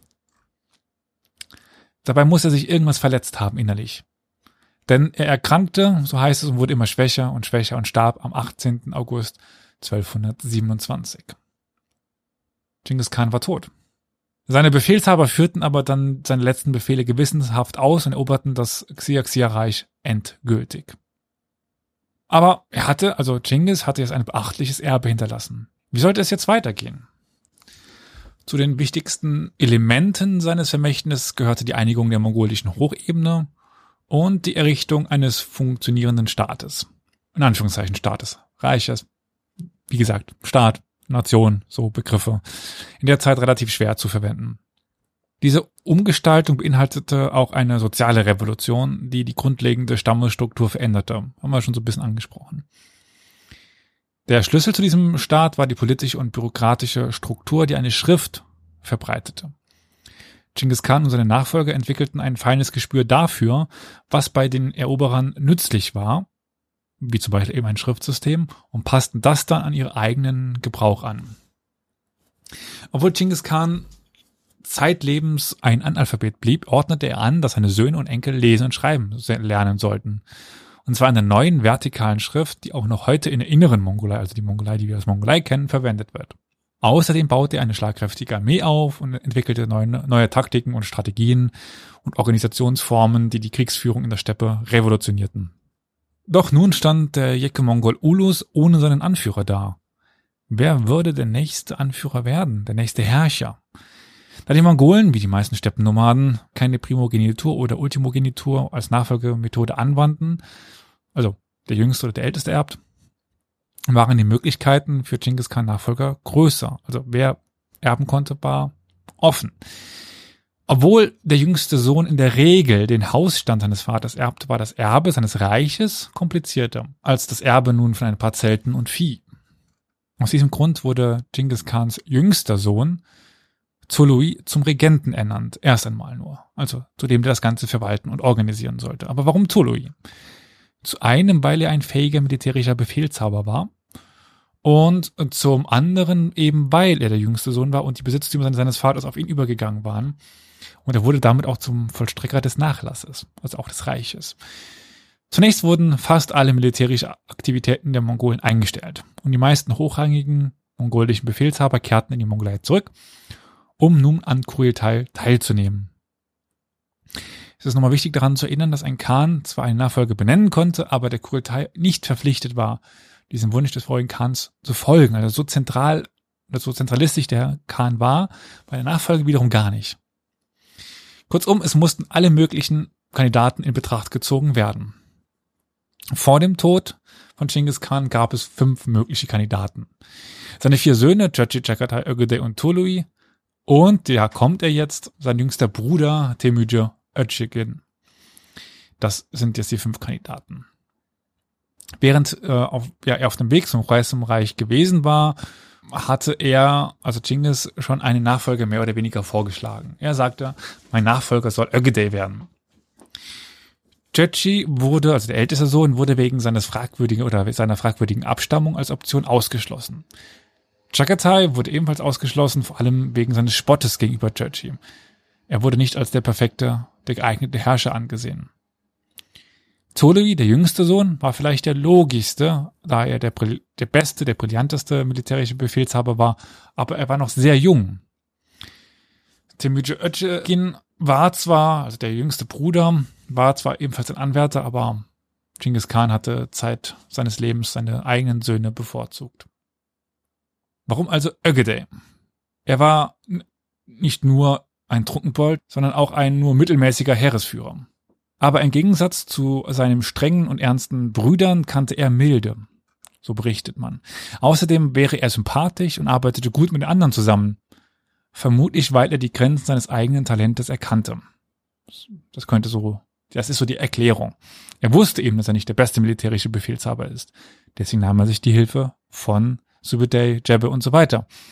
Er erkannte, dass er sicherlich nicht der beste Reichsverwalter ist, deswegen kann, nahm er sich die Hilfe von Leuten. Das ist aber eigentlich auch eine der besten Fähigkeiten, die ein Mensch haben kann, zu verstehen, was er nicht kann.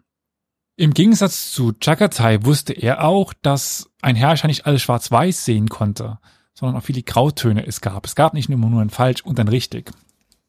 Also Chagatai soll, also Chagatai war auch der, der Richter im, im Reich, mehr oder weniger, so wurde er genannt ähm, der immer nur alles als richtig oder falsch ansah. Anders als Churchill ließ er nicht zu, dass dann ja Kränkungen ihn irgendwie beeinträchtigten. Also Churchill war ein sehr, war wohl schneller beleidigt. Im Grunde genommen könnte man sagen, Ögede erkannte seine Schwächen und fand Wege, sie zu kompensieren. Und das ist eine ziemlich gute Fähigkeit. Man könnte dann fast sagen, vielleicht war er doch der, der talentierteste. Nur talentiert in einem anderen Feld. Und Genghis Khan mag dann als Mensch gestorben sein, aber er ging auch schnell als mächtiger Halbgott in die Geisterwelt ein. In der schamanistischen Welt der Mongolen glich das Leben nach dem Tod sehr stark dem weltlichen. Und die Macht eines Geistes entsprach seiner Stellung im Hier und Jetzt. Also ein Geist eines einfachen Hirten war, war immer noch schwach, war ein einfacher Hirte. Der Geist eines Khans war immer noch ein Khan, damit immer noch sehr mächtig.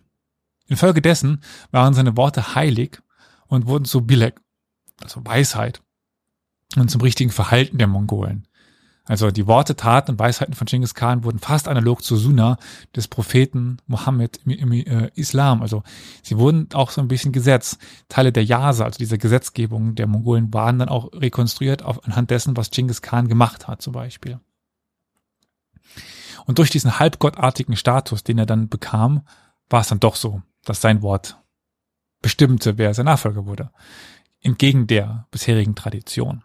Und da war es nun so, dass eben Ögedei zum Erben bestimmt, er, er hat Ögedei zum Erben bestimmt. Und das konnte man es wirklich nicht mehr anfechten, weshalb dann im Jahre 1229 Ögedei zum zweiten Khan, Kagan des Jecke Mongol Olus wurde zum Großkhan. Bis 1227 hatte sich der Jekim Mongol Ulus von einem Staat, der kaum Kenntnis über die islamische Welt besaß, zu einem Staat entwickelt, der nicht nur im Da al-Islam, also der islamischen Welt, mit ihr interagierte, sondern sie auch zusehends schrumpfen ließ. In den Augen der Muslime bestand das Da al-Islam aus den Gebieten, in denen Muslime herrschten. Zur Zeit, als es diesen Danjeke Mongol Ulus gab, gab es, wie wir schon, schon sagten, in der Mongolei nur eine ganze Handvoll Muslime, hauptsächlich Kaufleute. Aber mit dem Choresmischen Reich, das dann ja auch irgendwann mehr oder weniger unterworfen worden ist und auch teilweise mit ähm, den Karachitai, kamen die ersten sesshaften Gruppen von Muslimen unter die Herrschaft der Mongolen. Das waren für die, also die Mongolen waren für die es keine Befreier, sondern eher eine Naturgewalt und Stoff, aus dem Albträume gemacht waren. Zumindest lassen uns das die Chroniken glauben. Wir haben nämlich einen arabischen Chronisten, der folgendes schrieb. Zitat. Mehrere Jahre lang vermied ich es, diese Katastrophe zu erwähnen, da sie mich entsetzte und ich nicht bereit war, darüber zu berichten. Ich machte einen Schritt auf sie zu und dann wieder einen zurück. Wem wird es leicht fallen, den Nachruf auf den Islam und die Muslime zu schreiben? Zitat Ende. Wir sehen also ganz klar fast schon ein Trauma, ein muslimisch weites Trauma, dieser, ein, dieser Einfall der Mongolen. Bei seinen Versuchen, diese mongolische Invasion und Zerstörung zu rationalisieren, griff dieser Chronist auf die apokalyptischen Beschreibungen zurück und malte Al-Jalal, also den Antichristen, ja fast schon positiv im Gegensatz zu den Mongolen. Zitat. Was den Antichristen betrifft, so wird er diejenige verschonen, die ihm folgen, und diejenigen vernichten, die sich ihm widersetzen. Sie, also die Mongolen, aber töten Frauen, Männer und Kinder. Sie schlitzen die Bäuche schwangerer Frauen auf und töten die Föten. Zitat Ende. Anders als die, ähm, als der Antichrist verschonen sie niemanden. Egal, was, was man macht. Der ist wie eine Naturgewalt. Aber kehren wir jetzt erst einmal zu Ögedei Nummer zurück.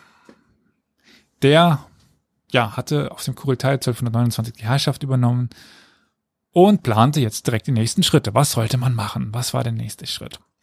Zu diesem Zeitpunkt waren die Mongolen immer noch erstaunt darüber, dass der Aufstieg von Genghis Khan zu ihrer Expansion weit über das Heimatland hinaus geführt hatte. Es war so, als ob Tengri, Gök Tengri, der blaue Himmel, den Mongolen die Erde zugewiesen hatte.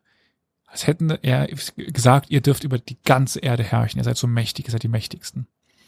Aber erst einmal war die nächste Priorität die Beseitigung der Djinn, die ja immer noch da im Süden irgendwie herum existierten und äh, man es irgendwie auch ausschalten wollte. Subeday erhielt außerdem die Erlaubnis, in die westliche Steppe bis zur Wolga vorzudringen und die mongolischen Ansprüche dort zu sichern.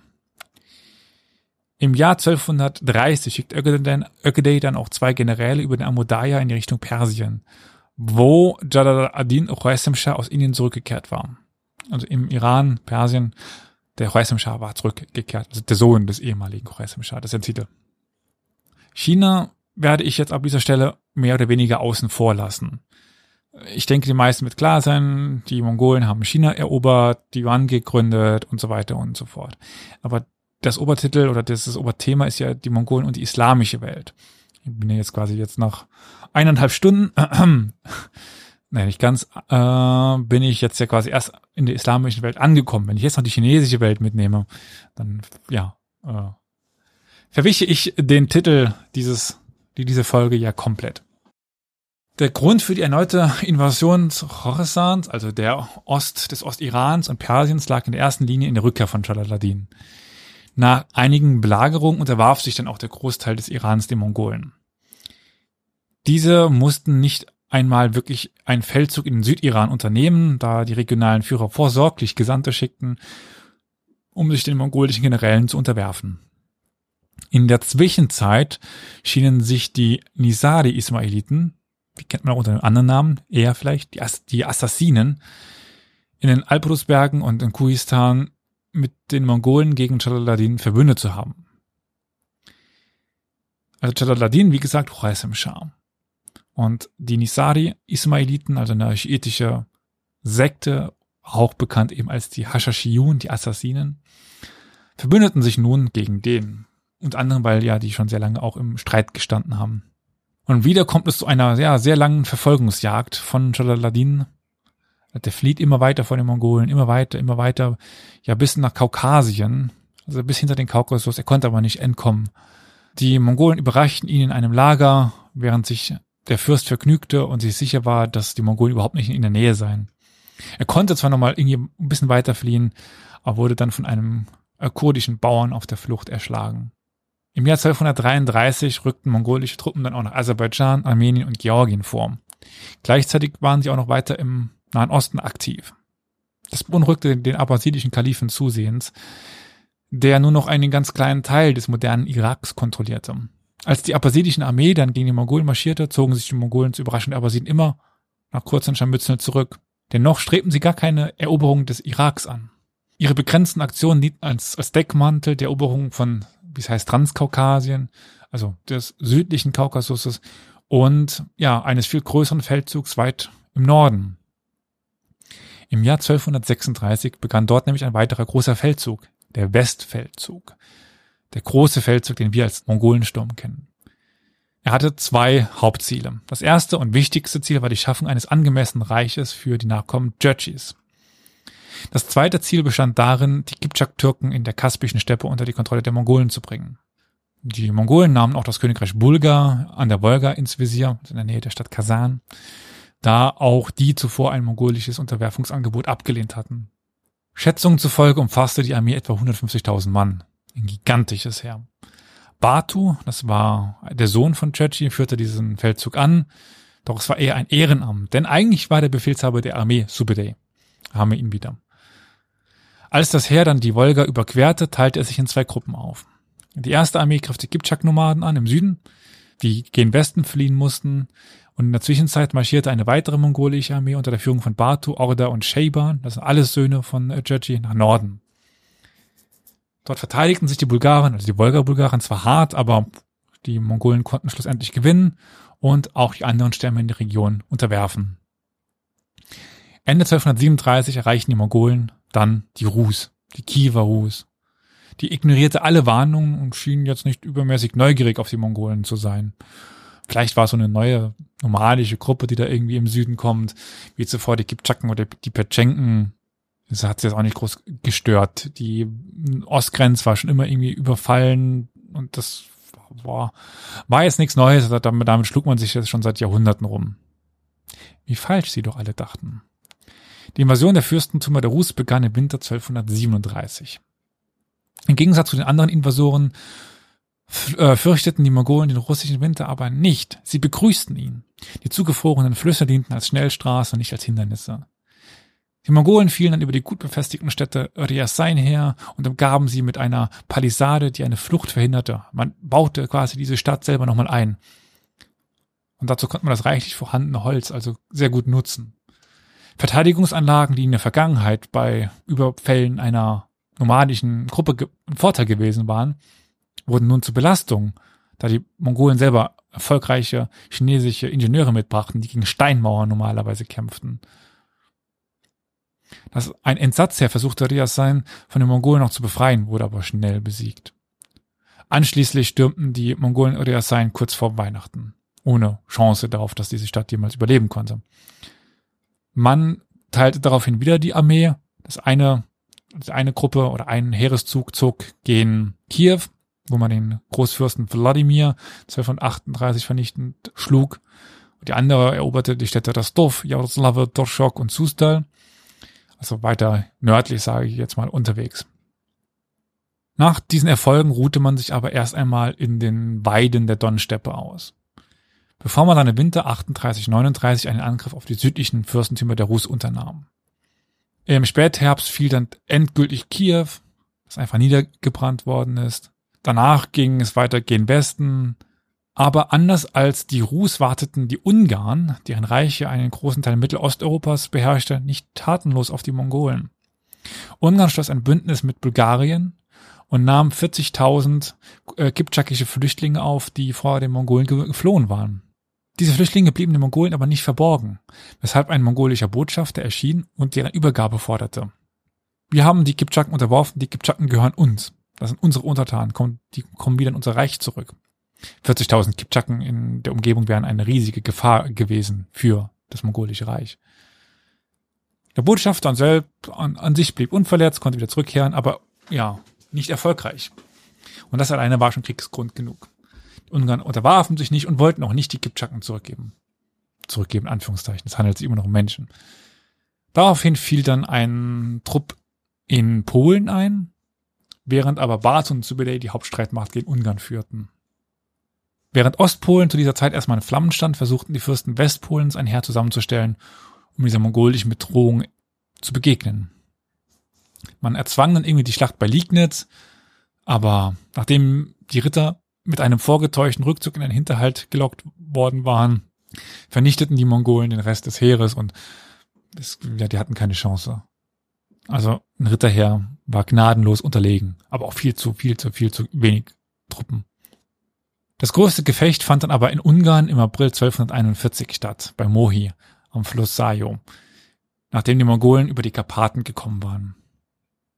Die beiden Armeen waren dabei durch den Sajo-Fluss getrennt. So kam es an einer Brücke zu einer heftigen Schlacht zwischen der mongolischen Vorhut und den Ungarn. Die Mongolen eroberten schließlich die Brücke mit einem Sperrfeuer ihr Belagerungswaffen äh, und vertrieben ihre Gegner dann vom Brückenkopf. Also die Belagerungswaffen konnten sie jetzt mittlerweile auch bei Feldschlachten einsetzen. Die Ungarn zogen sich dann in ihr befestigtes Lager, beziehungsweise aus dem Wagenlager zurück. Also wie so Westernfilm, wie wir das haben, einfach Kreis, ungefähr Kreis und drumherum diese Transportwagen, wo man dann so ein bisschen auch im Schutz vor diesen Pfeilen war. Aber anstatt diese befestigte Stellung anzugreifen, setzten die Mongolen das Lager unter Druck, bauten Spannung auf ließen dann aber eine Lücke in ihren Linien. Sie machen so einen Halbkreis um dieses Lager. Das lockte die Ungarn zu einem Vorstoß, um dort zu entkommen durch dieses, durch diesen, ähm, durch diese Lücke. Und so wurde es irgendwann zu einer panischen, heillosen, planlosen Flucht aus dieser äh, Wagenburg heraus. Es war es aber nicht so, dass das ein Aus Versehen der Mongolen war oder irgendwas. Nee, die wollten, dass die Ungarn da hineinfliehen. Subeday macht keine leichtsinnigen Fehler. So konnte man nämlich Truppen aus, der, aus ja, dem Hinterhalt äh, zusammenziehen und dann die Ungarn umkreisen, einkreisen und vernichten. Bela, der König der Ungarn, überlebte, aber seine Armee wurde vernichtet.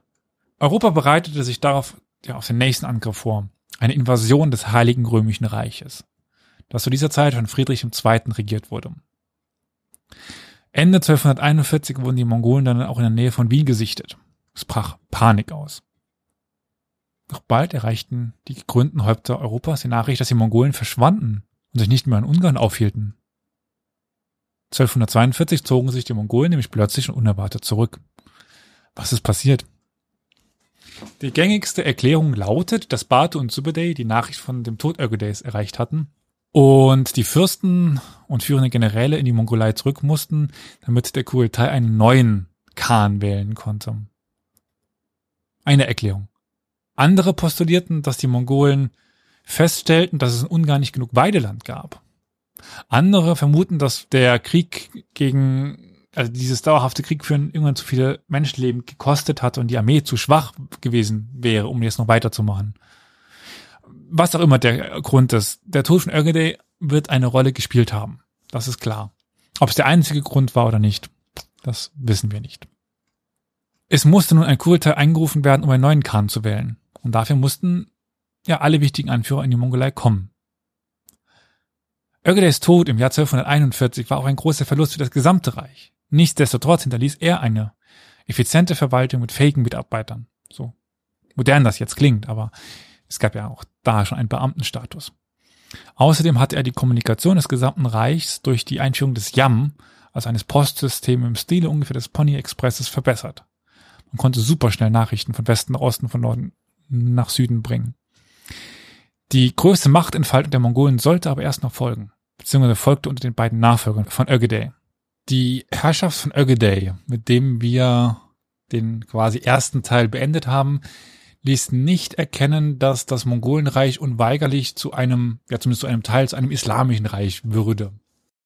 Die Eroberung des Nahen Mittleren Ostens brachte zwar mehr muslimische Untertanen in die Ecke Mongol-Olos als zuvor, aber durch die Eroberung von Armenien, Georgien und den russischen Fürsten auch zahlreiche Christen. Und auch äh, in den anderen Gebieten in China gab es schon äh, nestorianische Christen. Mit dem Jin-Reich gab es auch Daoisten und Buddhisten. Die Muslime stellt also gar nicht die Mehrheit der Bevölkerung und die religiöse Neutralität der Mongolen wurde sogar noch verstärkt, die damit aber auch die Verbreitung der verschiedenen Religionen ermöglichten. Etwa eben der Islam in der eurasischen Steppe, wo er davor gar nicht so Fuß gefasst hatte. Der Tod von Ögedei im Jahre 1241 führte auch zu einem Jahrzehnt der Stabilität, aber auch der Instabilität im Mongolenreich. Klingt paradox, ist aber so. Weil die Stabilität ergab sich aus der Tatsache, dass das Mongolenreich größtenteils aufhörte zu expandieren. Was es aber auch einigen Möglichkeiten oder einigen Gebieten ermöglichte, sich besser in das Reich zu integrieren. Das ist die Stabilität. Andererseits sorgte das politische oder die politischen Machenschaften für Instabilität auf der höchsten Ebene des Reichs und drohten es zu zerreißen. Auch bedingt durch diese offene Nachfolge von Ögedei. Nach dessen Tod wurde seine Frau zur Regentin, die dann den Kurultai organisierte. Zumindest sollte. Mit dem Tod von Chagatai im Jahr 1242 wurde Batu aufgrund seines Alters zum ranghöchsten chingisidischen Fürsten und blieb aber erstmal in seinem Reich in Südrussland, also in der Goldenen Horde. Gülk ist der Sohn von Ögedei, hatte am Westfeldzug teilgenommen, war aber von Subutai entlassen worden, weil er Batu beleidigt hatte. Da Gülk einer von Ögedeis Sohn war, galt er trotzdem als möglicher Anwärter auf den Thron. Was Batu natürlich nicht gefiel. Als Ältester hatte er aber auch ein ganz schönes Mitspracherecht. Und so dauert es, bis der Kurultai stattfand, nämlich erst 1246, also doch, ja, 43, 44, 45, 46, vier Jahre später. Schon eine ganz schöne Zeit, in dem diese Regentin, die Frau, regierte. Ögedes effizienteste Verwaltung wurde zugunsten kurzfristiger Gewinne abgebaut. Und wichtige Persönlichkeiten wurden dann auch aus ihrer Position entfernt, was auf lange Zeit dem Reich extrem schaden sollte. Barte boykottierte dann die Reichsversammlung, schickte aber zumindest seinen Bruder Orda und Berke, weil ganz ausklinken aus der Politik wollte er sich dann doch noch nicht. Schlussendlich wurde Gög dann auch aufgrund seiner Erfahrung, er war nämlich schon etwas älter, und der Bemühung von Toregene, das ist seine Mutter, als Nachfolger ausgewählt. Gög sah sich direkt mit einer Krise konfrontiert, als Genghis Khans jüngster Bruder, der lebte auch noch, Temujin Ötchigin, versuchte nun doch die Macht an sich zu reißen. Die Prinzen Mönke und Orda wurden dann mit der Untersuchung beauftragt und befanden Temujin der Verschwörung gegen den Großkhan für schuldig und richteten ihn dann auch hin. Fast sofort begann Gülk auch damit, die Änderungen in der mongolischen Verwaltung seiner Mutter Tyrogene rückgängig zu machen. Warum ist nicht klar. Vielleicht sah er tatsächlich Ineffizienz der Steuer- und Landwirtschaftssystem und seine ausbeuterischen Praktiken und war mit den Methoden seiner Mutter nicht einverstanden. Gülk hielt dann auch einen Kuriltai ab, für den Bato sich dann wieder einmal entschuldigte. Also Bato war, ja, stets eher in Südrussland als in der Mongolei. Anwesend waren aber dafür, ja, zum Beispiel Johannes de Plano Crapini, das ist ein Franziskanermönch, der vom Papst entsandt worden war, um die Ansichten des Mongolenreichs gegenüber Europa zu erkunden. So wie Abgesandte aus Aleppo zum Beispiel, die den Mongolen Tribut brachten. Also es war eine ganz schön illustre Runde, die dort zusammengekommen ist. Und nach dieser Versammlung, wo er als offiziell als Großkran bestätigt worden ist, nahm er seine, also Gürk, seine Eroberungen, die Mongolen-Eroberungen wieder auf. Er entsandte einen General in den Nahen Osten, um die Region endgültig zu erobern. Insbesondere die Nisari-Ismailiten bzw. eben die Assassinen, die sollten nun auch unterworfen werden. Der General Subeday führte eine weitere Armee in Richtung China. Aus Briefen an Papst Innozenz IV. sowie auch aus dem Bericht von Johannes de Plano Carpini geht hervor, dass die Mongolen auch planten, nach Europa zurückzukehren. Aber 1248 verstarb Guyuk schon und das Reich ging wieder in einen Stillstand. Als er dann verstarb, übernahm jetzt seine erste Frau die Kontrolle über sein Lager.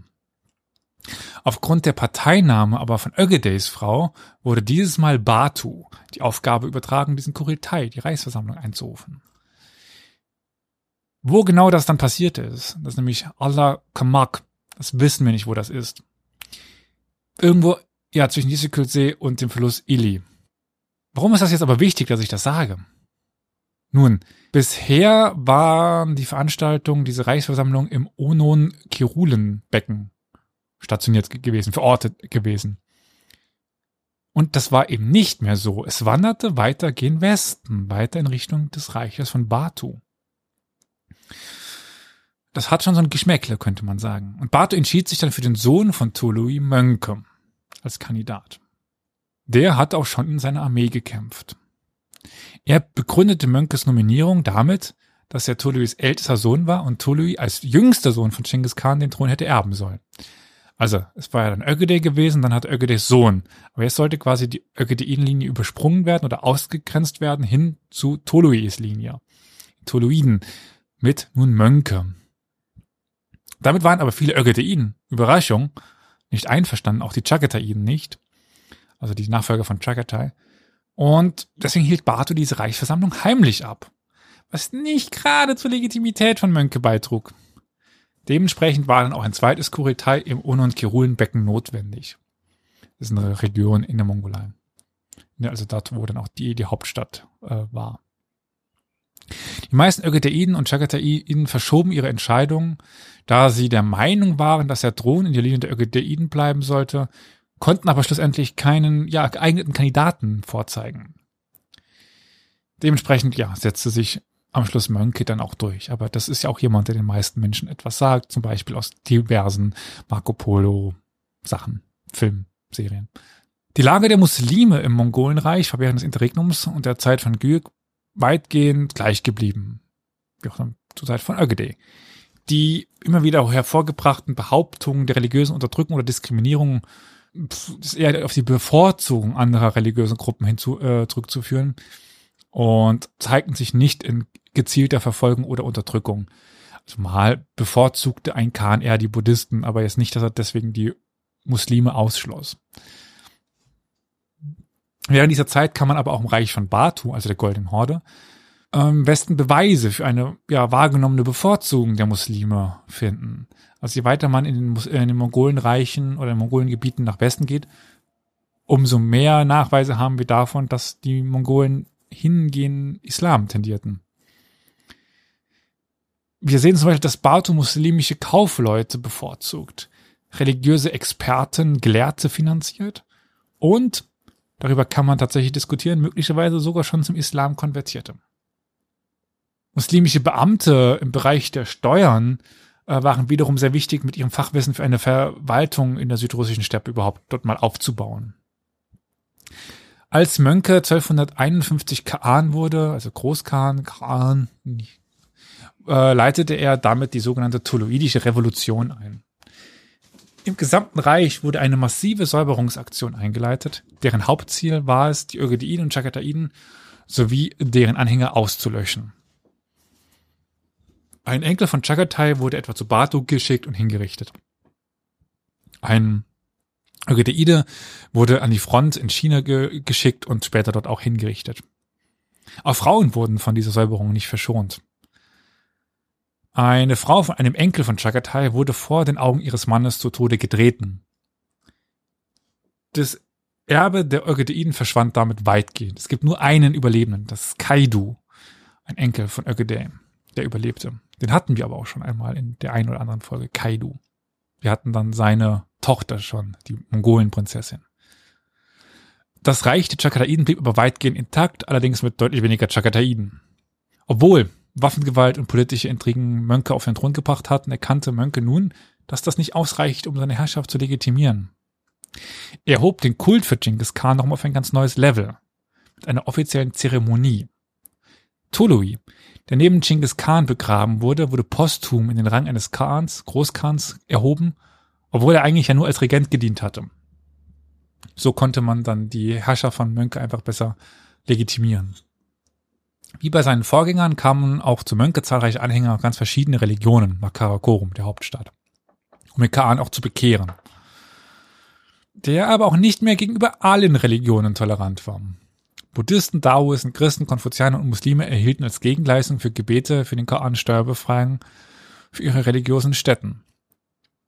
Juden, Zoroastrier und Manichäer dagegen nicht. Die wurden mehr oder weniger ausgeschlossen.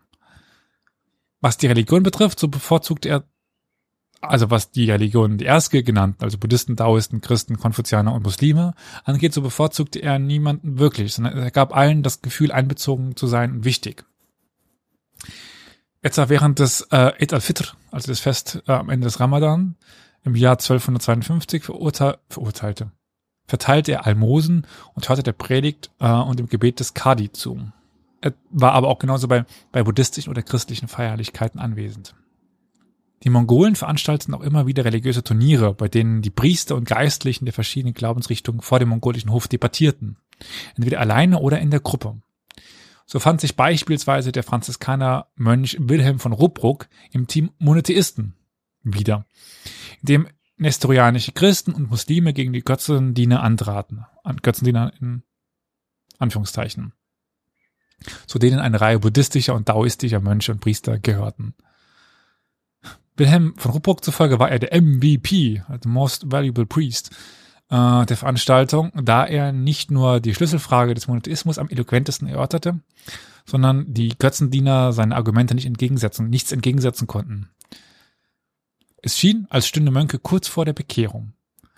Aber Mönke erklärte dem Franziskaner einfach, Zitat, aber so wie der Himmel der Hand mehrere Finger gegeben hat, so hat auch der Mensch mehrere, so hat er auch dem Menschen mehrere Wege gegeben so ein bisschen nach dem Motto, im Grunde genommen muss äh, Christentum, Muslime, äh, Tengriisten und so weiter, das ist alles ungefähr dasselbe. Wir haben halt einen großen Gott und ja, wie man das jetzt genau ausformuliert, das sind halt die verschiedenen Finger der Hand. Unterschiedlich, aber doch gehen auf dasselbe zurück, auf die Hand.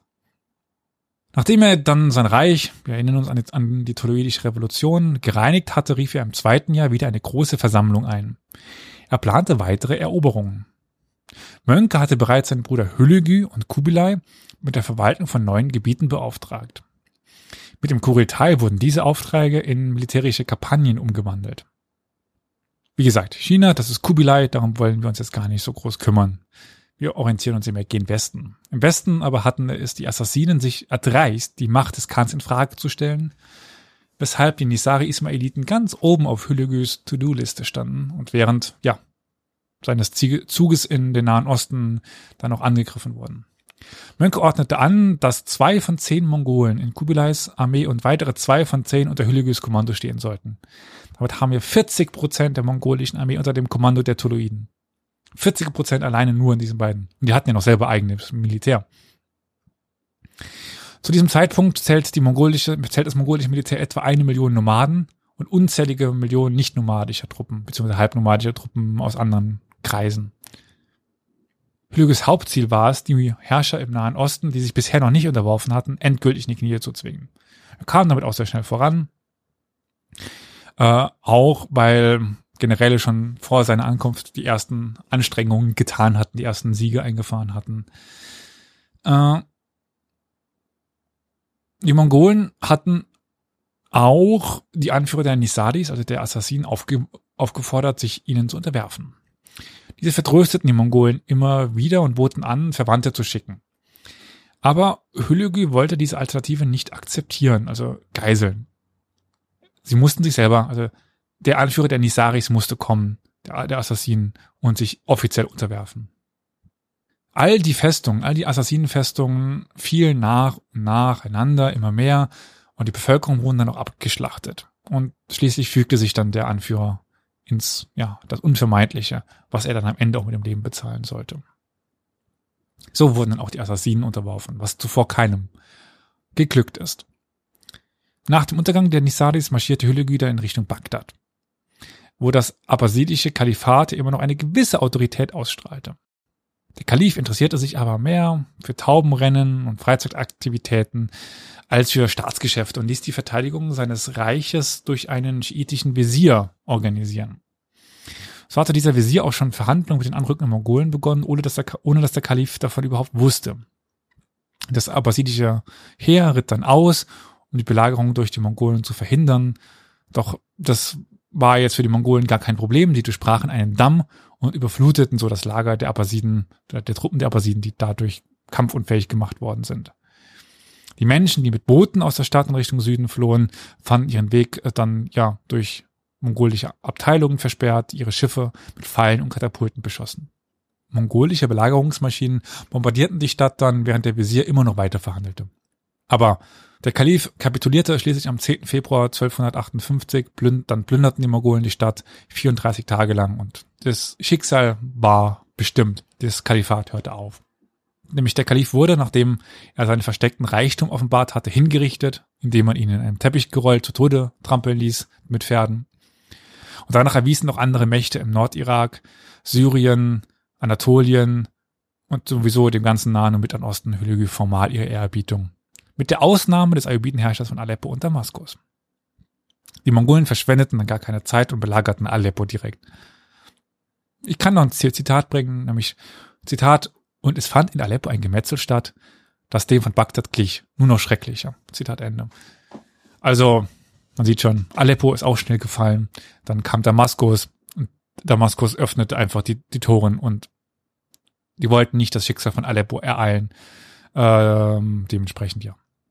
Unterwarf man sich den Mongolen und kam dann auch relativ leicht davon. Ein, als mongolische Abgesandte dann Kairo erreichten und die Unterwerfung der Mameluken forderte, ließ der Sultan von Ägypten der Mameluken die Abgesandten einfach hinrichten.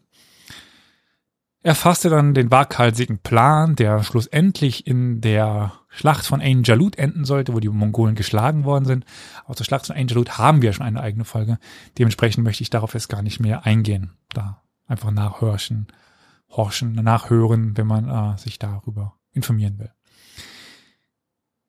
Aber wo war Hüllegü geblieben? Das ist jetzt die große Frage, weil Hüllegü war ja nicht anwesend bei der Schlacht bei Ain Jalut. Hüllegü hat eine Nachricht bekommen, nämlich, ja, Mönke war verstorben, 1259, bei der Belagerung von Chongqing.